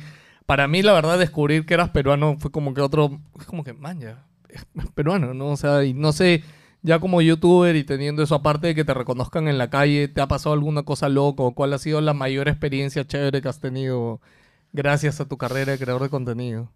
Pues justo lo acabo de tener hace un... Podría decir dos. A ver. Y tiene mucho que ver con niños. Eh, una experiencia muy bonita que tuve fue que unos... Cuando... eh, ¿Cuándo fue eso? El año pasado. El año pasado, creo. Dos niños de Argentina que que tienen una banda que se llama Ojo con, Ojo con ellos, se llama. Están en Instagram. Eh, porque son niños. Deben tener... Es un, es un niño de nueve años y la, la niña tiene siete, algo así. Son hermanos. Son hermanos Ah. y tocan, tocan instrumentos. Uno toca el piano, otro toca la batería. La, chica, la niñita toca la batería, el chico toca el piano.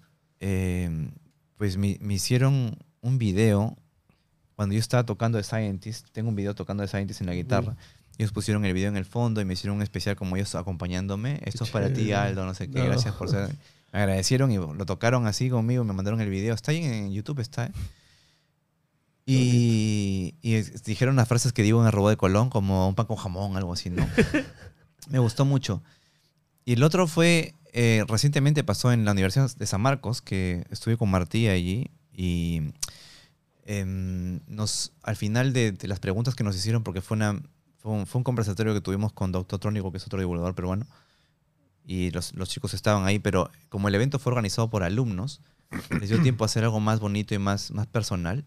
O sea, al final las preguntas salieron, nos dijeron, eh, salieron una pantalla y decía ahí, eh, ah, y ahora una sorpresa, decían, ¿no? Y empezaron a, a salir varios chicos agradeciéndonos por el gran trabajo que estamos haciendo, que gracias a mí estudiaron física o biología, o gracias por despertar en la curiosidad en los jóvenes, pero o sea, lo decían con, tanta, con tanto cariño y con tanto, de, de verdad, agradecimiento que este, luego vinieron con... Ah, antes había venido con, con un paquete de regalos y me habían hecho un... Me hicieron un aldito, un aldito de lana. O sea, uno de ellos me había cosido un aldo de lana. Lo publiqué en Instagram. Estaba así, entonces... Yo al ver todo eso, los regalos y luego ver, no me, me quebré, o sea, empecé, Ah. Ah. empecé a llorar y cuando me preguntaron mi- si tenía algo que decir, estaba, estaba así o no, estaba así, como que volteándome, y me preguntaron, ¿tenía algo que decir, Aldo? Y yo solamente dije, no, no, no ¿Eres dije, una no dije- persona no dije emotiva como o- Ra- Don Ramón así, no, sino, sí, sí, sí, sí, me, Ah, me ya. emocionó mucho, pero nunca me había pasado eso en vivo, entonces es la primera vez que me pasó eso y Qué pues me, me- me tocó bastante el corazón Ah, porque ya. tú veías en su cara a los jóvenes muy agradecidos, ¿no? Y después, como no estaba tan bien organizado, el, porque era organizado por alumnos, los chicos que estaban en el auditorio se empezaron a subir. No. Y nos abrazaban, a mí y a Martín nos abrazaban, le tomamos fotos, pero o sea, fue muy bonito, bonito. Qué curioso, bonito. oye, Dios, qué bestia. Esos, esos detalles que uno puede tener con desconocidos a través de internet, o sea, es algo que... En Perú, te- a ver, no sé cuántos países, a qué otros países o a qué otros convenios habrá sido en otros países. Ah, otro, otro, otra cosa curiosa que también me pasó y que, que me gustó bastante y justamente fue en otro país, fue en un evento que me invitaron a, Cos- no, a Santo Domingo. Eh, fue, fui invitado por, em, por una organización llamada Educa. Educa lo dije, ¿no? Educa. Pero la cosa es que eh, en el día que me tocó dar la charla, eso fue... no, me, tocó la- me tocó dar la charla un día y el día siguiente me invitaron para quedarme allí para un simposio que iba a haber. Yo estaba sentado en la mesa desde el principio y no muchos me conocían del público porque eran mayormente profesores. Y los profesores como que no estaban muy al tanto de, de lo que Claro. yo hacía, más bien, más bien no son los jóvenes los que están, ¿no? Eh, y estaba en una mesa redonda ahí unos señores que uno era, el, mini- uno era el Ministerio de Educación, no sé qué, otro más del organizador. Y uno de ellos, ahora no me acuerdo quién es, pero un señor que antes de, o sea, le, le hicieron una pregunta, y yo estaba sentado ahí y me dijeron, antes de responder me gustaría decir unas palabras, dijo. Yo quisiera agradecer aquí a Aldo Bartra, dijo, y me hizo parar, me dijo, y delante de todos... Te hizo Roche, te hizo Roche. No, me, me agradeció. ¿Cuánta que- gente era? 1500 personas. Ah, la es un montón de personas. Y me, me paré y me dijo este, que, no, Aldo, que gracias a ti es que mis hijos ahora están encaminados en la ciencia y no Qué sé bonito. qué. Y empezó a agradecerme delante de todos y yo te quería agradecer personalmente porque no se iba a tener la oportunidad de hacerlo después, pero de verdad muchas gracias por estar aquí presente. Y yo me quedé como que... era, un- era una persona importante, no me acuerdo muy bien Ya, su- claro. su- su puesto, pero de ahí me tuve la oportunidad de conocer a sus hijos porque hubo un meet and greet después Ah, y me, eran como cinco. cinco Ah, y, y todos les encantaba. todos, todos eran fans del canal, me dieron la mano, tomaron fotos conmigo, ahí estaban. Increíble. Sí, Es que claro, es curioso cómo este puede llegar a quién sabe, no es más, a alguna persona que vio tu contenido, imagínate que más adelante pueda tener un logro académico y todo empezó por Sí. ver un video tuyo. Sí. Y es curioso cómo podemos influir así a través del internet, ¿no? ¿Qué, qué tanto, o sea, ahorita me has dicho que, que- que- que te fuiste a una conferencia a otro país, ¿qué tanto el canal te ha llevado a, a viajar? Pues bastante. Haber estado en España, eh, Santo Domingo, he estado en Argentina, en Brasil, en... Ahora ju- justo voy en el, el C12, voy a Colombia. Eh, ¿Es más sobre conferencias de temas científicos o sobre creadores de contenido? Mm, Sobre conferencias de temas científicos, estuve en España, en Santo Domingo y en y ahora en, en- en este, en Colombia. Pero lo otro fue más un evento de YouTube, ¿no? O sea, un evento que estaba organizando.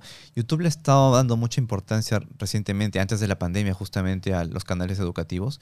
Ha estado organizando eventos educativos. Ah, Organizó uno en Brasil y otro en, y en Argentina en el 2019, antes de la pandemia justo. Y ahí tuve la oportunidad de ir, ¿no? Este año parece que van a hacerlo otra vez, pero han est- habían estado planeando hacerlo eh, cada año, pero nos fregaron. Pues. Claro. ¿Y a estos eventos científicos tú has sido como, como presentador, o sea, a dar una charla o has sido como espectador? No, a, dar charlas, sí. Man, o Ah. sea, ¿te han, te han invitado a ti a dar charla a otros científicos? ¿A otros científicos? No. O sea, yo no, no sé si son convenciones de, de ciencia Ah, ¿no? o cosas así. Eh, más a, a universidades y Ah, a instituciones educativas, ¿no? Se fue la no te digo, no soy el único. No, Pero caminen con los pies arriba, por favor. romper eso. sí. Bueno, o sea, ibas eh, a, a darle charla a universitarios. A Universitario, sí. Estuve en, por ejemplo, en la. En el 2017 fui invitado junto con Javier Santaolalla, justamente, eh, con Crespo y con Martí. Ese fue el primer evento fuerte en el que estuvimos. Estuvimos Antonio en. Crespo? No, Ojalá. Él, él es Yo soy del Crespo, pero no, somos muchos Crespo. eh, de Quantum Fracture. Eh, Claro, claro. Estuvimos en un evento en el CAIXA, que es la institución de, de Barcelona de Ciencia y Tecnología. Ahí nos invitaron para... Fue un conversatorio también con los cuatro, o sea, había un presentador y estaban los chicos ahí. Pero no fue una charla en sí, ¿no? Sino que fue un conversatorio con los, con los cuatro. Ahí está en internet también, YouTube lo pueden encontrar. Somos... Mm. Qué Oye, curioso. y es es algo que encontré cuando busqué algo de info sobre ti también, que no sé, o creo que sí, pero es el único peruano que ha entrevistado a Jordi, ¿no? Es posible, tú has estado en el Wild Project. Sí, ¿Qué tal? O sea, nosotros somos muy fans de, de, de Jordi. Ah, ¿sí? Ah, pues... ¿cómo, Uy. ¿Cómo explicar mi experiencia? Lo que pasa es que... Es que son temas bien... No, no, es que... Oh. Sí, me, le agradecí a Jordi por haberme invitado, ¿no? Sino que me agarró un momento en el que estaba. A ver, a mi esposa le había dado COVID. Entonces me dijo si podía entrevistarme y le dije, "Uy, esta semana está un poco compleja. No podrá hacer la otra, no, que la otra tenía ocupada. Entonces dije, pues si no la agarro ahora, ya nunca me va Claro, tienes que chapar esa entrevistar". flor. Entonces, Sí, sí, sí. bueno, ya hay que, hay que echarla. dije. Entonces, no había dormido nada porque mi, hermana- mi, mi mujer estaba con el, con el, con la cosa, Claro. estaba desvelado y encima me había dado algunas, este, lo que hace. Jordi. ¿Ah? ¿Síntomas? Ah. No, no. Bueno, estaba un poco con dolor de garganta. Pero la cosa es que no había podido dormir bien. Cuando uno no puede dormir bien, pues no está, no está tan animado como para Obvio, hacer obvio. nada. Sí, claro. Eh, y además, aparte de eso, pues eh, cuando te hacen las preguntas, Jordi, eh, normalmente, o de los invitados que tiene, pues has invitado a, invita a la gente que es experta en algún tema. ¿no? Claro. Y yo no soy experto en ninguno de los temas de los que hablo. Entonces me empezó a preguntar cosas de los videos que había hecho hace años también. Entonces, sí, la- me, le, como yo sabía más o menos de qué iba a tratar el tema, le pedí que me pasara algunos temas Ok. para ir. Le dije, yo sé que preguntas ese tipo de cosas, mejor si me dices de qué cosas quieres hablar, como para no repasar. Le dije, me dije, ya, bueno, no, no suelo hacer esto, pero tienes razón, creo que es una buena idea. Me pasó como 30 videos para que me iba a quebrar conmigo y decía, ¡ala! Entonces yo no sabía por dónde empezar, tenía un día nomás para repasar. 30 videos y no iba a verlos, pues. ¿no? Entonces me vino mal los que podía, entonces me acordé de algunas cosas que había hablado. Entonces en la entrevista fue prá- prácticamente como un examen, ¿no? Claro, claro. Esos esos exámenes que te avisan de último minuto y Claro, no te acuerdas nada. exacto. Entonces, pues obviamente que cuando hago el video me lo aprendo bien, pero si hace años no te vas a acordar. Sí, pues. claro, obvio. Me preguntó los más virales y, y algunas cosas sí supe, otras cosas se me- Por eso es que la gente, algunos que comentan, ven los comentarios, "Ay, Aldo se ve diferente cuando parece que no, no sabe, no sabe lo que habla. es muy diferente, ¿no? Es, es, eh, pero no, es- fue una experiencia bonita porque, bueno, estar en el programa, uno de los programas más vistos en podcast, ¿no? Es el- el más visto el de más España. de España, entonces... Sí, sí, me gustó bastante. Pero me hubiera gustado estar en otras condiciones, tal vez. A 100% no como estaba en ese entonces, pero bueno, era lo que había ahí. Cuando en presencial también fácil, ¿no? Pero fue, fue en digital. Fue ¿no? digital. Claro, también fue digital. ¿Y, y has tenido la oportunidad de conocer este, científicos así de... Yo no conozco mucho sobre el mundo científico, pero de alta gama, así... ¿Has fangarleado ¿Has, con has- alguno? has podido hablar con, con- con alguien, interactuar con alguien? Conocer personalmente solo a Michio Kaku. ¿No ¿Conoces a? Michio Kaku? No, no. Es un japonés, sí lo conocen. ¿no? Sí lo ¿Sí? conocen. Sí. Tú también. no, no Ah, mucho. No, ah, no, no. japonés. Es un japonesito bajito de pelo blanco, así que parece con einsteiniano, que siempre está en los documentales de Discovery o algo así. De repente equivoco. lo he visto, pero no. Es el- es- fácil es el Ah, no, Kojima. escúchame, no, ya, ya sé de quién hablas. Es súper popular. Es este. sí, sí, ya- él, pues, él, él. El- Sí, es sí, el sí, Miyamoto, que- el Miyamoto de, de la ciencia, pues, ¿no? Sí, Sí, algo sabe. así. Voy a- voy a buscarlo. Vas a buscar su foto y vas a decir. ¡Ah! Sí. eh". Es que es bien conocido, sino que su nombre es más difícil de aprender. ¿Cómo se llama? Michio Kaku. con- Michio Kaku. Con, K. Las dos Ya lo con vi, K. él está. sale su libro, no sale el excelente. Ya, sí sé quién es. Sí lo he visto. Ya, yo no. Sí, sí, sí. ya, Pero bueno. no, Es súper Sí lo he visto, sí conocido. Sí, sí. A él tuve la oportunidad de encontrarle en, un- en Nueva Zelanda, en una, en una, este, Uf. en una charla que dio. Eh, estuve en el meet and greet de él y lo estuve hablando con él, pero también tu- fue, fue Neil deGrasse Tyson, pero no tuve la oportunidad de conocerlo. O sea, lo vi en vivo en directo. Estaban, o sea, al menos en- de los que más admiro sí he estado, ¿no? He estado en, el, en las conferencias de Neil Tyson, he estado en, en la de Richard Dawkins, Mm. he estado en la de Brian Cox también, que es un, un físico eh, británico que es un crack cuando explica, es un buen divulgador científico, es uno de los mejores. Em, ¿A Stephen Hawking lo has visto en no, no, persona? Stephen Hawking no lo he visto en persona, pero tengo una foto con él en, en el Museo de Cera. Bueno, cuenta, cuenta, cuenta. Yo pensaba, espérate, ¿cómo que no? Pero tiene foto. Me chicoteé un ratito. Con un poquito de iluminación puedes decir que sí lo Sí, pero sí, se parece, porque Claro, él- claro. cuando murió hice un video con él y está la, la, la- la portada está ahí con él. La gente entró, oye, ¿qué lo conociste? Ah, ese era. Por favor. Qué loco. Y ahorita con, con todo el contenido que haces, y ya nos has dicho que tienes como siete canales, y ya nos has dicho también que te falta un poco de tiempo, pero ¿tienes algún proyecto así grande futuro? No sé, sacar tu, tu marca de pipetas, este, no sé, o sea, cualquier cosa así. De batas. Este, Tengo... Porque Mercho no ha sacado, ¿no? Sí, este es mucho. es un pan con Ah, jamón. Es una ah está la- el pan con jamón. Pan con jamón. ¿Dónde salió el chiste del pan con jamón? Me cada vez que sale me mata la risa. Hay, hay un video que lo explica. Ah, ya, entonces, no, ya, lo voy a ver, lo voy a ver. en YouTube. No. ¿Por, ¿Por qué pan con jamón? Ok, ok. No, Está- no, está- escúchame, este es el click para TikTok. Que Ah, explicar. ah, ya bueno. Claro. Este surgió. ah, Es que no me acuerdo en qué video lo puse. También en ese video de por qué pan con jamón. No recuerdo bien porque no voy a ver, buscar todos los videos, pero en el robot de Colón, eh, una vez estaba eh, haciendo siempre una reflexión al final eh, solo digo, digo una cosa así, porque tal cosa, tal cosa, porque no vayas a querer ser, y no, no, no tenía con qué cerrarlo. Y dije, ah, ¿qué digo? Ya digo un pan con jamón. Yo por por cualquier, cualquier cosa, y puse un pan con jamón ahí. Y la gente ah, se rió con eso, le, le gustó, empezaron a seguir pidiéndome la hora y ahora prácticamente un video sin pan con jamón. no es video. Escúchame, entonces hay que vender pan con Claro, jamón. ¿dónde está el- El problema con eso es que... pan con jamón, ¿no? El único problema que me atravieso es que a veces en las charlas, en la, en la feria de libros, me, dan. me dan, regalan pan con jamón. y no me gusta porque... No, no te gusta pan con jamón. No, es que no es mi... Bueno, lo- si me, me lo sirves ahí, de repente lo puedo comer porque no hay otra cosa, pero no, no lo prefiero. No es que vaya a comprar a mi pan Claro, claro, rico. claro. no, no es- se me ocurrió. Felizmente, o se me hubiera ocurrido mejor decir ceviche, mejor era tener ceviche cada rato. Claro. Rico, ¿no? Pero pan con jamón y me traen bolsas y bolsas de pan con jamón. Y yo, por favor, siempre tengo que hacer, no me traigan pan con jamón. Tengo que aclarar eso. O sea, ¿siempre lo aclaras? así? Tengo que aclarar eso. Ah, mira. Qué bueno. o, o pide uno, sé, un jabón ibérico de no sé cuántos años. No, esa es otra cosa. Claro, claro. Es otra cosa. El jamón ibérico es lo máximo, ¿eh? Uf, no más, por favor. Pero que te den una mortadela, pero eso no es pan con jamón. Pan jamón, este, ¿cómo le llaman del país acá? Sí, qué horrible. Sí. Oye, antes de terminar, este, en el mundo ya audiovisual, digamos, no sé, cines, series o hasta animes, caray, ¿no? Este, ¿cuál ha sido tu favorito? Pero más, después hay una pregunta de eso como película favorita, pero ahorita es más que toque temas científicos, ¿no? Por ejemplo, yo en mi memoria siempre está Interestelar porque cuando la vi, después busqué información de, y- o has visto ahí creo que un montón de videos de científicos reaccionando a, a Interestelar y explicando las cosas que se ven en Interestelar y, y cómo se basó realmente gran parte en cosas científicas reales y es como, man, ya, qué, qué, qué chévere que una película tan, tan chévere tenga base científica, ¿no? No, sí, muy pocas se, es- se esfuerzan por eso. ¿no? Eh, Interestelar tuvo el apoyo de Kip Thorne, que es el premio Nobel de Física, y así que No. sí, eh, es una de las pocas que se basan de manera científica. Sí me, gus- sí me gustó la película, pero yo tenía mis favoritas desde antes, ¿no? Y es un más, tienen como que un valor sentimental que está mezclado con muchas cosas personales también, que me encanta, es la película Contacto, que está basada en la obra de Carl Sagan.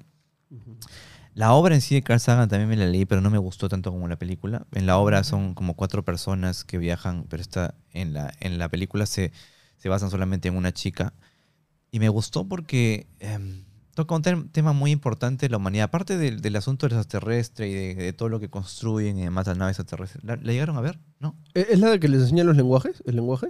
No, No. ese es Arrival. Ese es de Arrival. hecho esa es otra que tiene en mi cabeza para preguntarle, pero ahorita no la, la debo haber... Contacto. ¿De qué año es la película?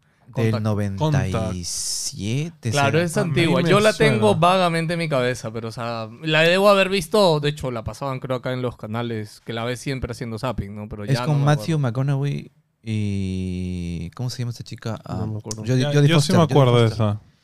Bueno, la cosa es que, eh, no lo voy a hacer un spoiler, pero al final tratan un tema muy profundo humano, que es eh, el asunto de la creencia, ¿no? O sea, de quién, en quién creer o por qué la gente tiene fe o cómo es que hay gente que tiene fe. O sea, ah, se enfoca mucho en esa dualidad humana que tenemos todos, ¿no? En los creyentes y los no creyentes. Y justamente la pareja que se forma ahí entre Matthew McConaughey, McConaughey o cómo se pronuncia ese apellido. Matthew. Matthew. Y Jodie Foster es justamente así. Jodie Foster es la científica y Matthew es el es como un eh, pastor de iglesia y se llegan a enamorar. ¿no? Ah, qué loco. Y, No, la película trata de que iban, de que tenían como cosas paranormales, ¿no? no, no, no, ¿No? no. Es un contacto extraterrestre. O sea, la Claro. chica eh, Escuchan un mensaje. Escucha un mensaje extraterrestre, en la- está trabajando en SETI, escucha mensajes extraterrestres y todo es en, Claro, en torno a ya. eso, ¿no? Y construir una nave para ir allá. Le mandan un- los planos de una nave Sí, y sí. demás. Y, y es muy interesante ju- justamente por eso, no solamente del aspecto de eso, sino que me parece muy profunda desde el aspecto filosófico y humano, ¿no? Ya muy aparte de, de la ciencia que lleva detrás, ¿no? Y ahora, con respecto al- a la ciencia, y algo que me ha gustado es The Expanse. No sé si llegaron a ver la serie de Amazon Prime. Uy, no. Tienen que verla. Es una, es una serie de ciencia ficción que es alucinante, de verdad. O sea, es. Se podría decir que es la mejor serie de ciencia ficción que han hecho, porque em, no, no es muy fantasioso, sino más bien es realista. Solamente les digo, les digo el plot eh, brevemente. O sea, es. Digamos. em, tienes a la Tierra en el futuro, en el 2200 o en qué año, es 2000, no recuerdo bien qué, qué año, pero tienes varias naciones, se podría decir, pero son planetas en realidad. O sea, tienes una organización en la Tierra que forma, tienes un presidente en la Tierra, tienes un presidente en Marte, una decisión en. Marte, y tienes eh, en la Luna también tienes algo, y también tienes los eh, los belters que le dicen, que luego son los de cinturones cinturoneanos, los que viven en el cinturón de, de asteroides. Y cada uno tiene como su presidente. Claro, no es presidente, pero su organización. Intentan, Ya. intentan independizarse. Es algo político también, pero a la vez eh, el, la, el, el em, se- han asesorado bien para hacerlo científicamente. O sea, las naves y cómo funciona la gravedad en el espacio está muy bien hecho. Es como si realmente estuvieran allí. La forma, cómo que llegan, cómo se desplazan las naves también. Excepción de algunos ruidos que pueden ponerle por efectos especiales, pero Claro. eh, en sí, no, pues estás como en Star Trek que de repente estás pisando normal y no. El, eh, acá Claro, la la gravedad, gravedad, ¿no? pero ahí te ponen como que botas magnéticas para que camines y demás. o cuando aceleras, pues se conectan con una especie de, de droga en el cerebro que le permite aguantar mejor la aceleración en el espacio. O sea, los detalles son... Man, ya. Ah, ¿Cómo ¿sabes se llama la serie de nuevo? The Expanse está en Amazon Prime. Los dos primeros, las dos primeras temporadas son un poco pesadas para algunos, pero si llegan a la tercera se van a quedar alucinados. Sí, ya, les recomiendo. No, Porque- ciencia ficción. Porque a todo eso se le suma la visita de un, de un ente interestelar, o sea, un extraterrestre, que es... ah, ya, pero ellos ya conocían extraterrestres en esa realidad o todavía? No, no, todavía no. Ah, Ah, solo solo eran es el, humanos. el humano Solo que se ha expandido en el sistema Exacto. solar. Y en esa época recién llega un ente de Claro. afuera. ¡Hala, Sí, pero no es un extraterrestre, no es un extraterrestre con ojitos y Claro, claro, sino no. es un extraterrestre como podría ser realmente un extraterrestre. Claro, un ¿no? humanoide. Claro, claro, completamente diferente a lo que no te puedes imaginar. Sí. ¿no? No, sé si has visto Rival.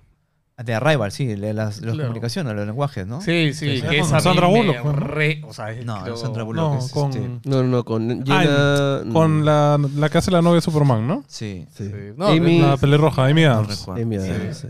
Eh, pero e- esa es otra que, que a mí me, me encantó y que Sí, trata sí. un tema con extraterrestres, un poco científico y, y toca puntualmente este tema de eh, si algún día llega la vida ¿Cómo nos comunicamos? etcétera, Claro. ¿Cómo, cómo, Le pones mano? Michael Jackson y bailas. Resumes la humanidad en, un un pan, segundo. pan con jamón, le das. Y un poco jamón. El lenguaje universal. ¿Quién lo diría? no? Sí, sí. ¿Tú crees? Este, ya te has hecho la pregunta, imagino ya te la respondiste. O sea, ¿crees que hay vida extraterrestre, que estamos solos? Ah, yo creo que no estamos solos en eh, desde el aspecto de vida, ¿no?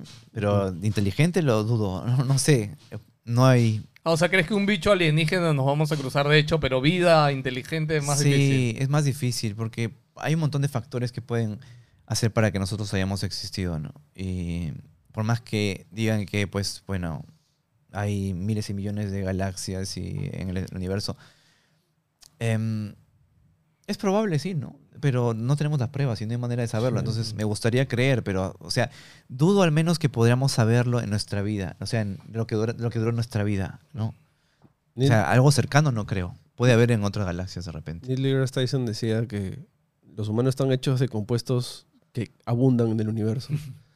este, pero somos una casualidad tan rara Que es... es- Es bien difícil. O sea, un planeta tenga todo tiene esto de sentido, una, ¿no? Tiene sentido, pero a la vez es muy difícil que pase. O sea, Es que, así, mira, ¿no? para que surjamos nosotros, o sea, el ser humano con vida inteligente, nos recién hemos surgido hace 300.000 años más o menos. no somos nada. O sea, de los 4.000 millones de años que tiene la Tierra. O sea, si pones extiende los brazos así, Claro. pues somos estamos- ni la, ni la aquí. mitad de la uña. Ahí Sí. solamente. Entonces, quienes son más exitosos evolutivamente pueden haber sido los dinosaurios que vivieron durante Sí. millones de años. Nosotros no sabemos si vamos a desaparecer de acá a mil o dos mil. Claro. Las cucarachas, hermano. Las Desde cucarachas. el comienzo y siguen acá. Que- Y O sea, además, ¿Había cucarachas ya en los dinosaurios? Sí. Sí, sí, sí. sí, aparte de eso, bueno, cucarachas primitivas, ¿no? Así, ¿no? O sea, Claro, cucarachones, ¿no? O sea, proporcionales. Pero Ah, sí. Aparte eso, nuestro sistema solar es muy raro. O sea, Nuestro Eh, sol es único casi. no, no, nuestro Sol Nuestro es sol una estrella amarilla. enana amarilla, pero eh, la mayor parte de las estrellas del universo son enanas rojas. Entonces, y las enanas rojas tienen a su alrededor planetas rocosos normalmente. O sea, los, los que estamos... Porque el calor que irradian es demasiado fuerte para permitir esa vida. ¿o? Mm, no tanto así, sino que depende mucho de la cercanía con la que estén y también Claro. como es una enana roja es más pequeña, no irradia tanto calor como para que... eh, Ah, Claro. Son más chicas, cosas. Ah, ya, Sí, ok. sino que lo que me refiero es que eh, nosotros tenemos suerte, estamos en un lugar privilegiado porque tenemos, o sea, son planetas rocosos hasta, hasta Marte, Venus, y de ahí viene cinturón de asteroides, está el Júpiter, pero o sea, lo que nos están mostrando los telescopios es que el sistema, los sistemas solares eh, de afuera no son así. O sea, normalmente son así. O es una estrella con planetas gaseosos, o es una estrella enana roja con planetas rocosos. no se, Ah, ya, no ya se, no se encuentran muchos como los de nosotros. Y nosotros somos muy, muy favorecidos porque al tener un Júpiter gigante está- que atrae todos los, la mayoría de los asteroides con su campo gravitacional, pues nos salva mucho de eso, ¿entiendes? Mm. Nos salva mucho. O sea, la Tierra Sí, está sí. en un lugar que no se da así nomás. Exacto. sí. O sea, puede haber que haya tratado de existir la vida en un planeta, pero le cayó un meteorito y ya fue. Claro, O sea, no tenía un Júpiter. y nunca hubo chance. Claro, no tenía un Júpiter. O se Sí. está desarrollando la vida. Grande Júpiter. O sea, se sin Júpiter no existe la Tierra. Sí. Júpiter nos Claro, carrea. Sí existe, Ah, pero no si seríamos Júpiter. nosotros. Es el tanque. No, pero. Júpiter es el tanque, tiró la Six y ya se quedó ahí. Sí, Júpiter, sí. Saturno también ayudan, pero o sea, si no si hubiera, sí hubiera vida, pero no como nosotros. O sea, Claro, sí. Em, y, y también, por ejemplo, cuando está desarrollándose la vida en otro planeta, puede estar desarrollándose y explota una supernova, o su Mm. sol explota en una supernova, destruye los planetas, o un magnetar cerca nomás explota, también destruye todo el sistema solar. El, el universo es muy violento, siempre están pasando cosas y nosotros estamos en una posición bastante privilegiada como para que no pasen cosas tan, tan graves, ¿no? O ahorita en, este, en esta época. Hay, un Por show en, en Netflix muy chévere que es este sobre vidas alienígenas, ¿Cómo pero serían las vidas? en- cómo sería, por ejemplo, en Júpiter, cómo serían los animales en Júpiter con, Ah, con las cosas que tiene Júpiter, su gravedad, sus cosas. Y eran, ¿Cómo se llama? Eh, no me acuerdo. Pero sí lo Creo vi. que es algo como que animales espaciales, algo así se Sí, llama. Sí, sí. Pero por ejemplo en Júpiter eran como que bichos que flotaban y eran como que súper planos, cartilaginosos para que la gravedad no los chanque, ¿no? Y O sea, Era ra- le, le daban sentido a, a Claro. los... habían como unos hongos que volaban y mataban en el aire. O sea, era br- locazo, porque te ponen no solo los animales, sino cómo interactúan entre ellos, quiénes cazan, quiénes no, y esas cosas. Claro, como crear un sistema alternativo que funcione en un equilibrio Exacto, o sea, con como- las condiciones de otro planeta. Cómo la vida buscaría su camino, pero en otros planetas que no sea la Tierra, ¿no? Eso me pareció bien chévere. Chévere. Sí. Bueno, Aldo, cerramos siempre esta conversación con un este con un disparo de preguntas para responder rápido. Lo llamamos speedrun. ¿Conoces un speedrun en el mundo de los videojuegos? No. Es ah, cuando speedrun, ah, sí, sí, Sí. sí. Ya, entonces ese básicamente es un speedrun de varias preguntas, ¿ok? Entonces este es el speedrun del robot de Platón. A ver, juego favorito. Legend of Zelda Breath of the Wild. Está. ¿Cuál fue tu primera consola de videojuegos? Ah, ¿Atari? sí, de viejo estoy. ¿Cuál fue tu primer juego? Eh, ¿Contra? Contra se llama. Juego, sí. Sí, sí, sí. Em, ¿Película favorita? ¿Qué me dijiste? Contacto. Contacto. Marvel o DC. Marvel. Eh, guantán o sopas cuando vas al chifa. Bantan. Pecho o pierna, pollo a la brasa. Pecho. Personaje favorito de lo que sea ficción, científico, quien sea personaje en general. Carl Sagan. Carl Sagan. Eh, playa o turismo, si es que vas de vacaciones. Turismo. Eh, cerveza o trago, si es que tomas algo. Trago. Eh, ¿Qué coleccionas? Ah, Transformers. Sí. Eh, ¿Lisura favorita, si es que dices? Pues Ah, ¿Mierda? Ok. Eh, si es que sales, ¿prefieres estar de chill o juerga? Chill. Siempre chill. ¿Comida favorita?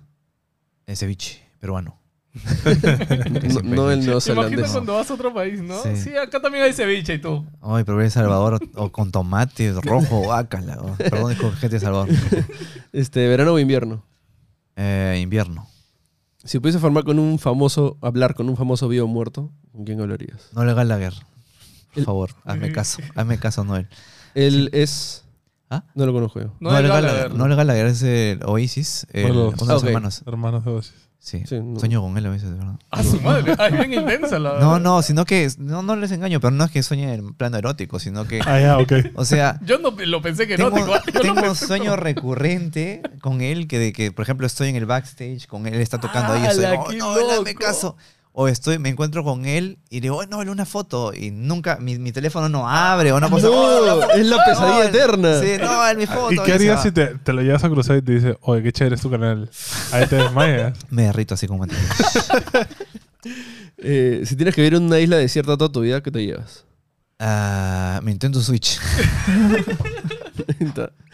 Y este. Oye, pero no tendría dónde cargarlo, ¿no? Mala, mala respuesta. Ya fuiste, Claro, claro. Ya está. Así para acariciarlo así. No, de almohada nomás.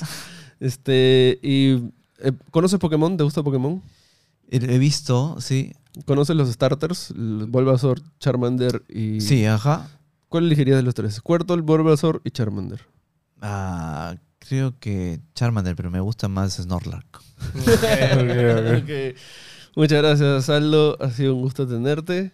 Gracias a ustedes por la Em, invitación nuevamente. Bueno, puedes decirnos dónde te pueden encontrar en los 78 canales que tienes. Ah, pues el robot de Platón, el robot de Colón, Robotito. Si quieren conocerme personalmente, estoy en Aldo Bartra, en Twitch también como Aldo Bartra y en las redes con los mismos nombres, ¿no? En todas Excelente. estás como el robo de Platón. El robot de Platón, el robot de Colón, Robotitos. O sea, tengo Facebook, eh, TikTok y... Ah, ¿Para cada uno? Para cada uno tengo en todos excepto en TikTok que falta de Colón nomás. Ah, Tengo hasta madre. TikTok en Wow, robotitos. ok. Dios Ahí sabe gente para seguirlo. Sí, así Igual que- le dejamos en la descripción, como siempre, Sí, así- algunos links para que puedan seguirlo. Y nada, Aldo, un gusto que haya coincidido, que estés por acá, por Lima. y Gracias por darte un tiempo conversar. también para estar No, me. Sí, encantado, de verdad, fue muy entretenido. Gracias. Gracias por Gente, no se olviden suscribirse, compartir, darle like y dejar en los comentarios cuál es el video favorito de Robert Platón. Nos chicos. vemos la próxima. Chao. Adiós.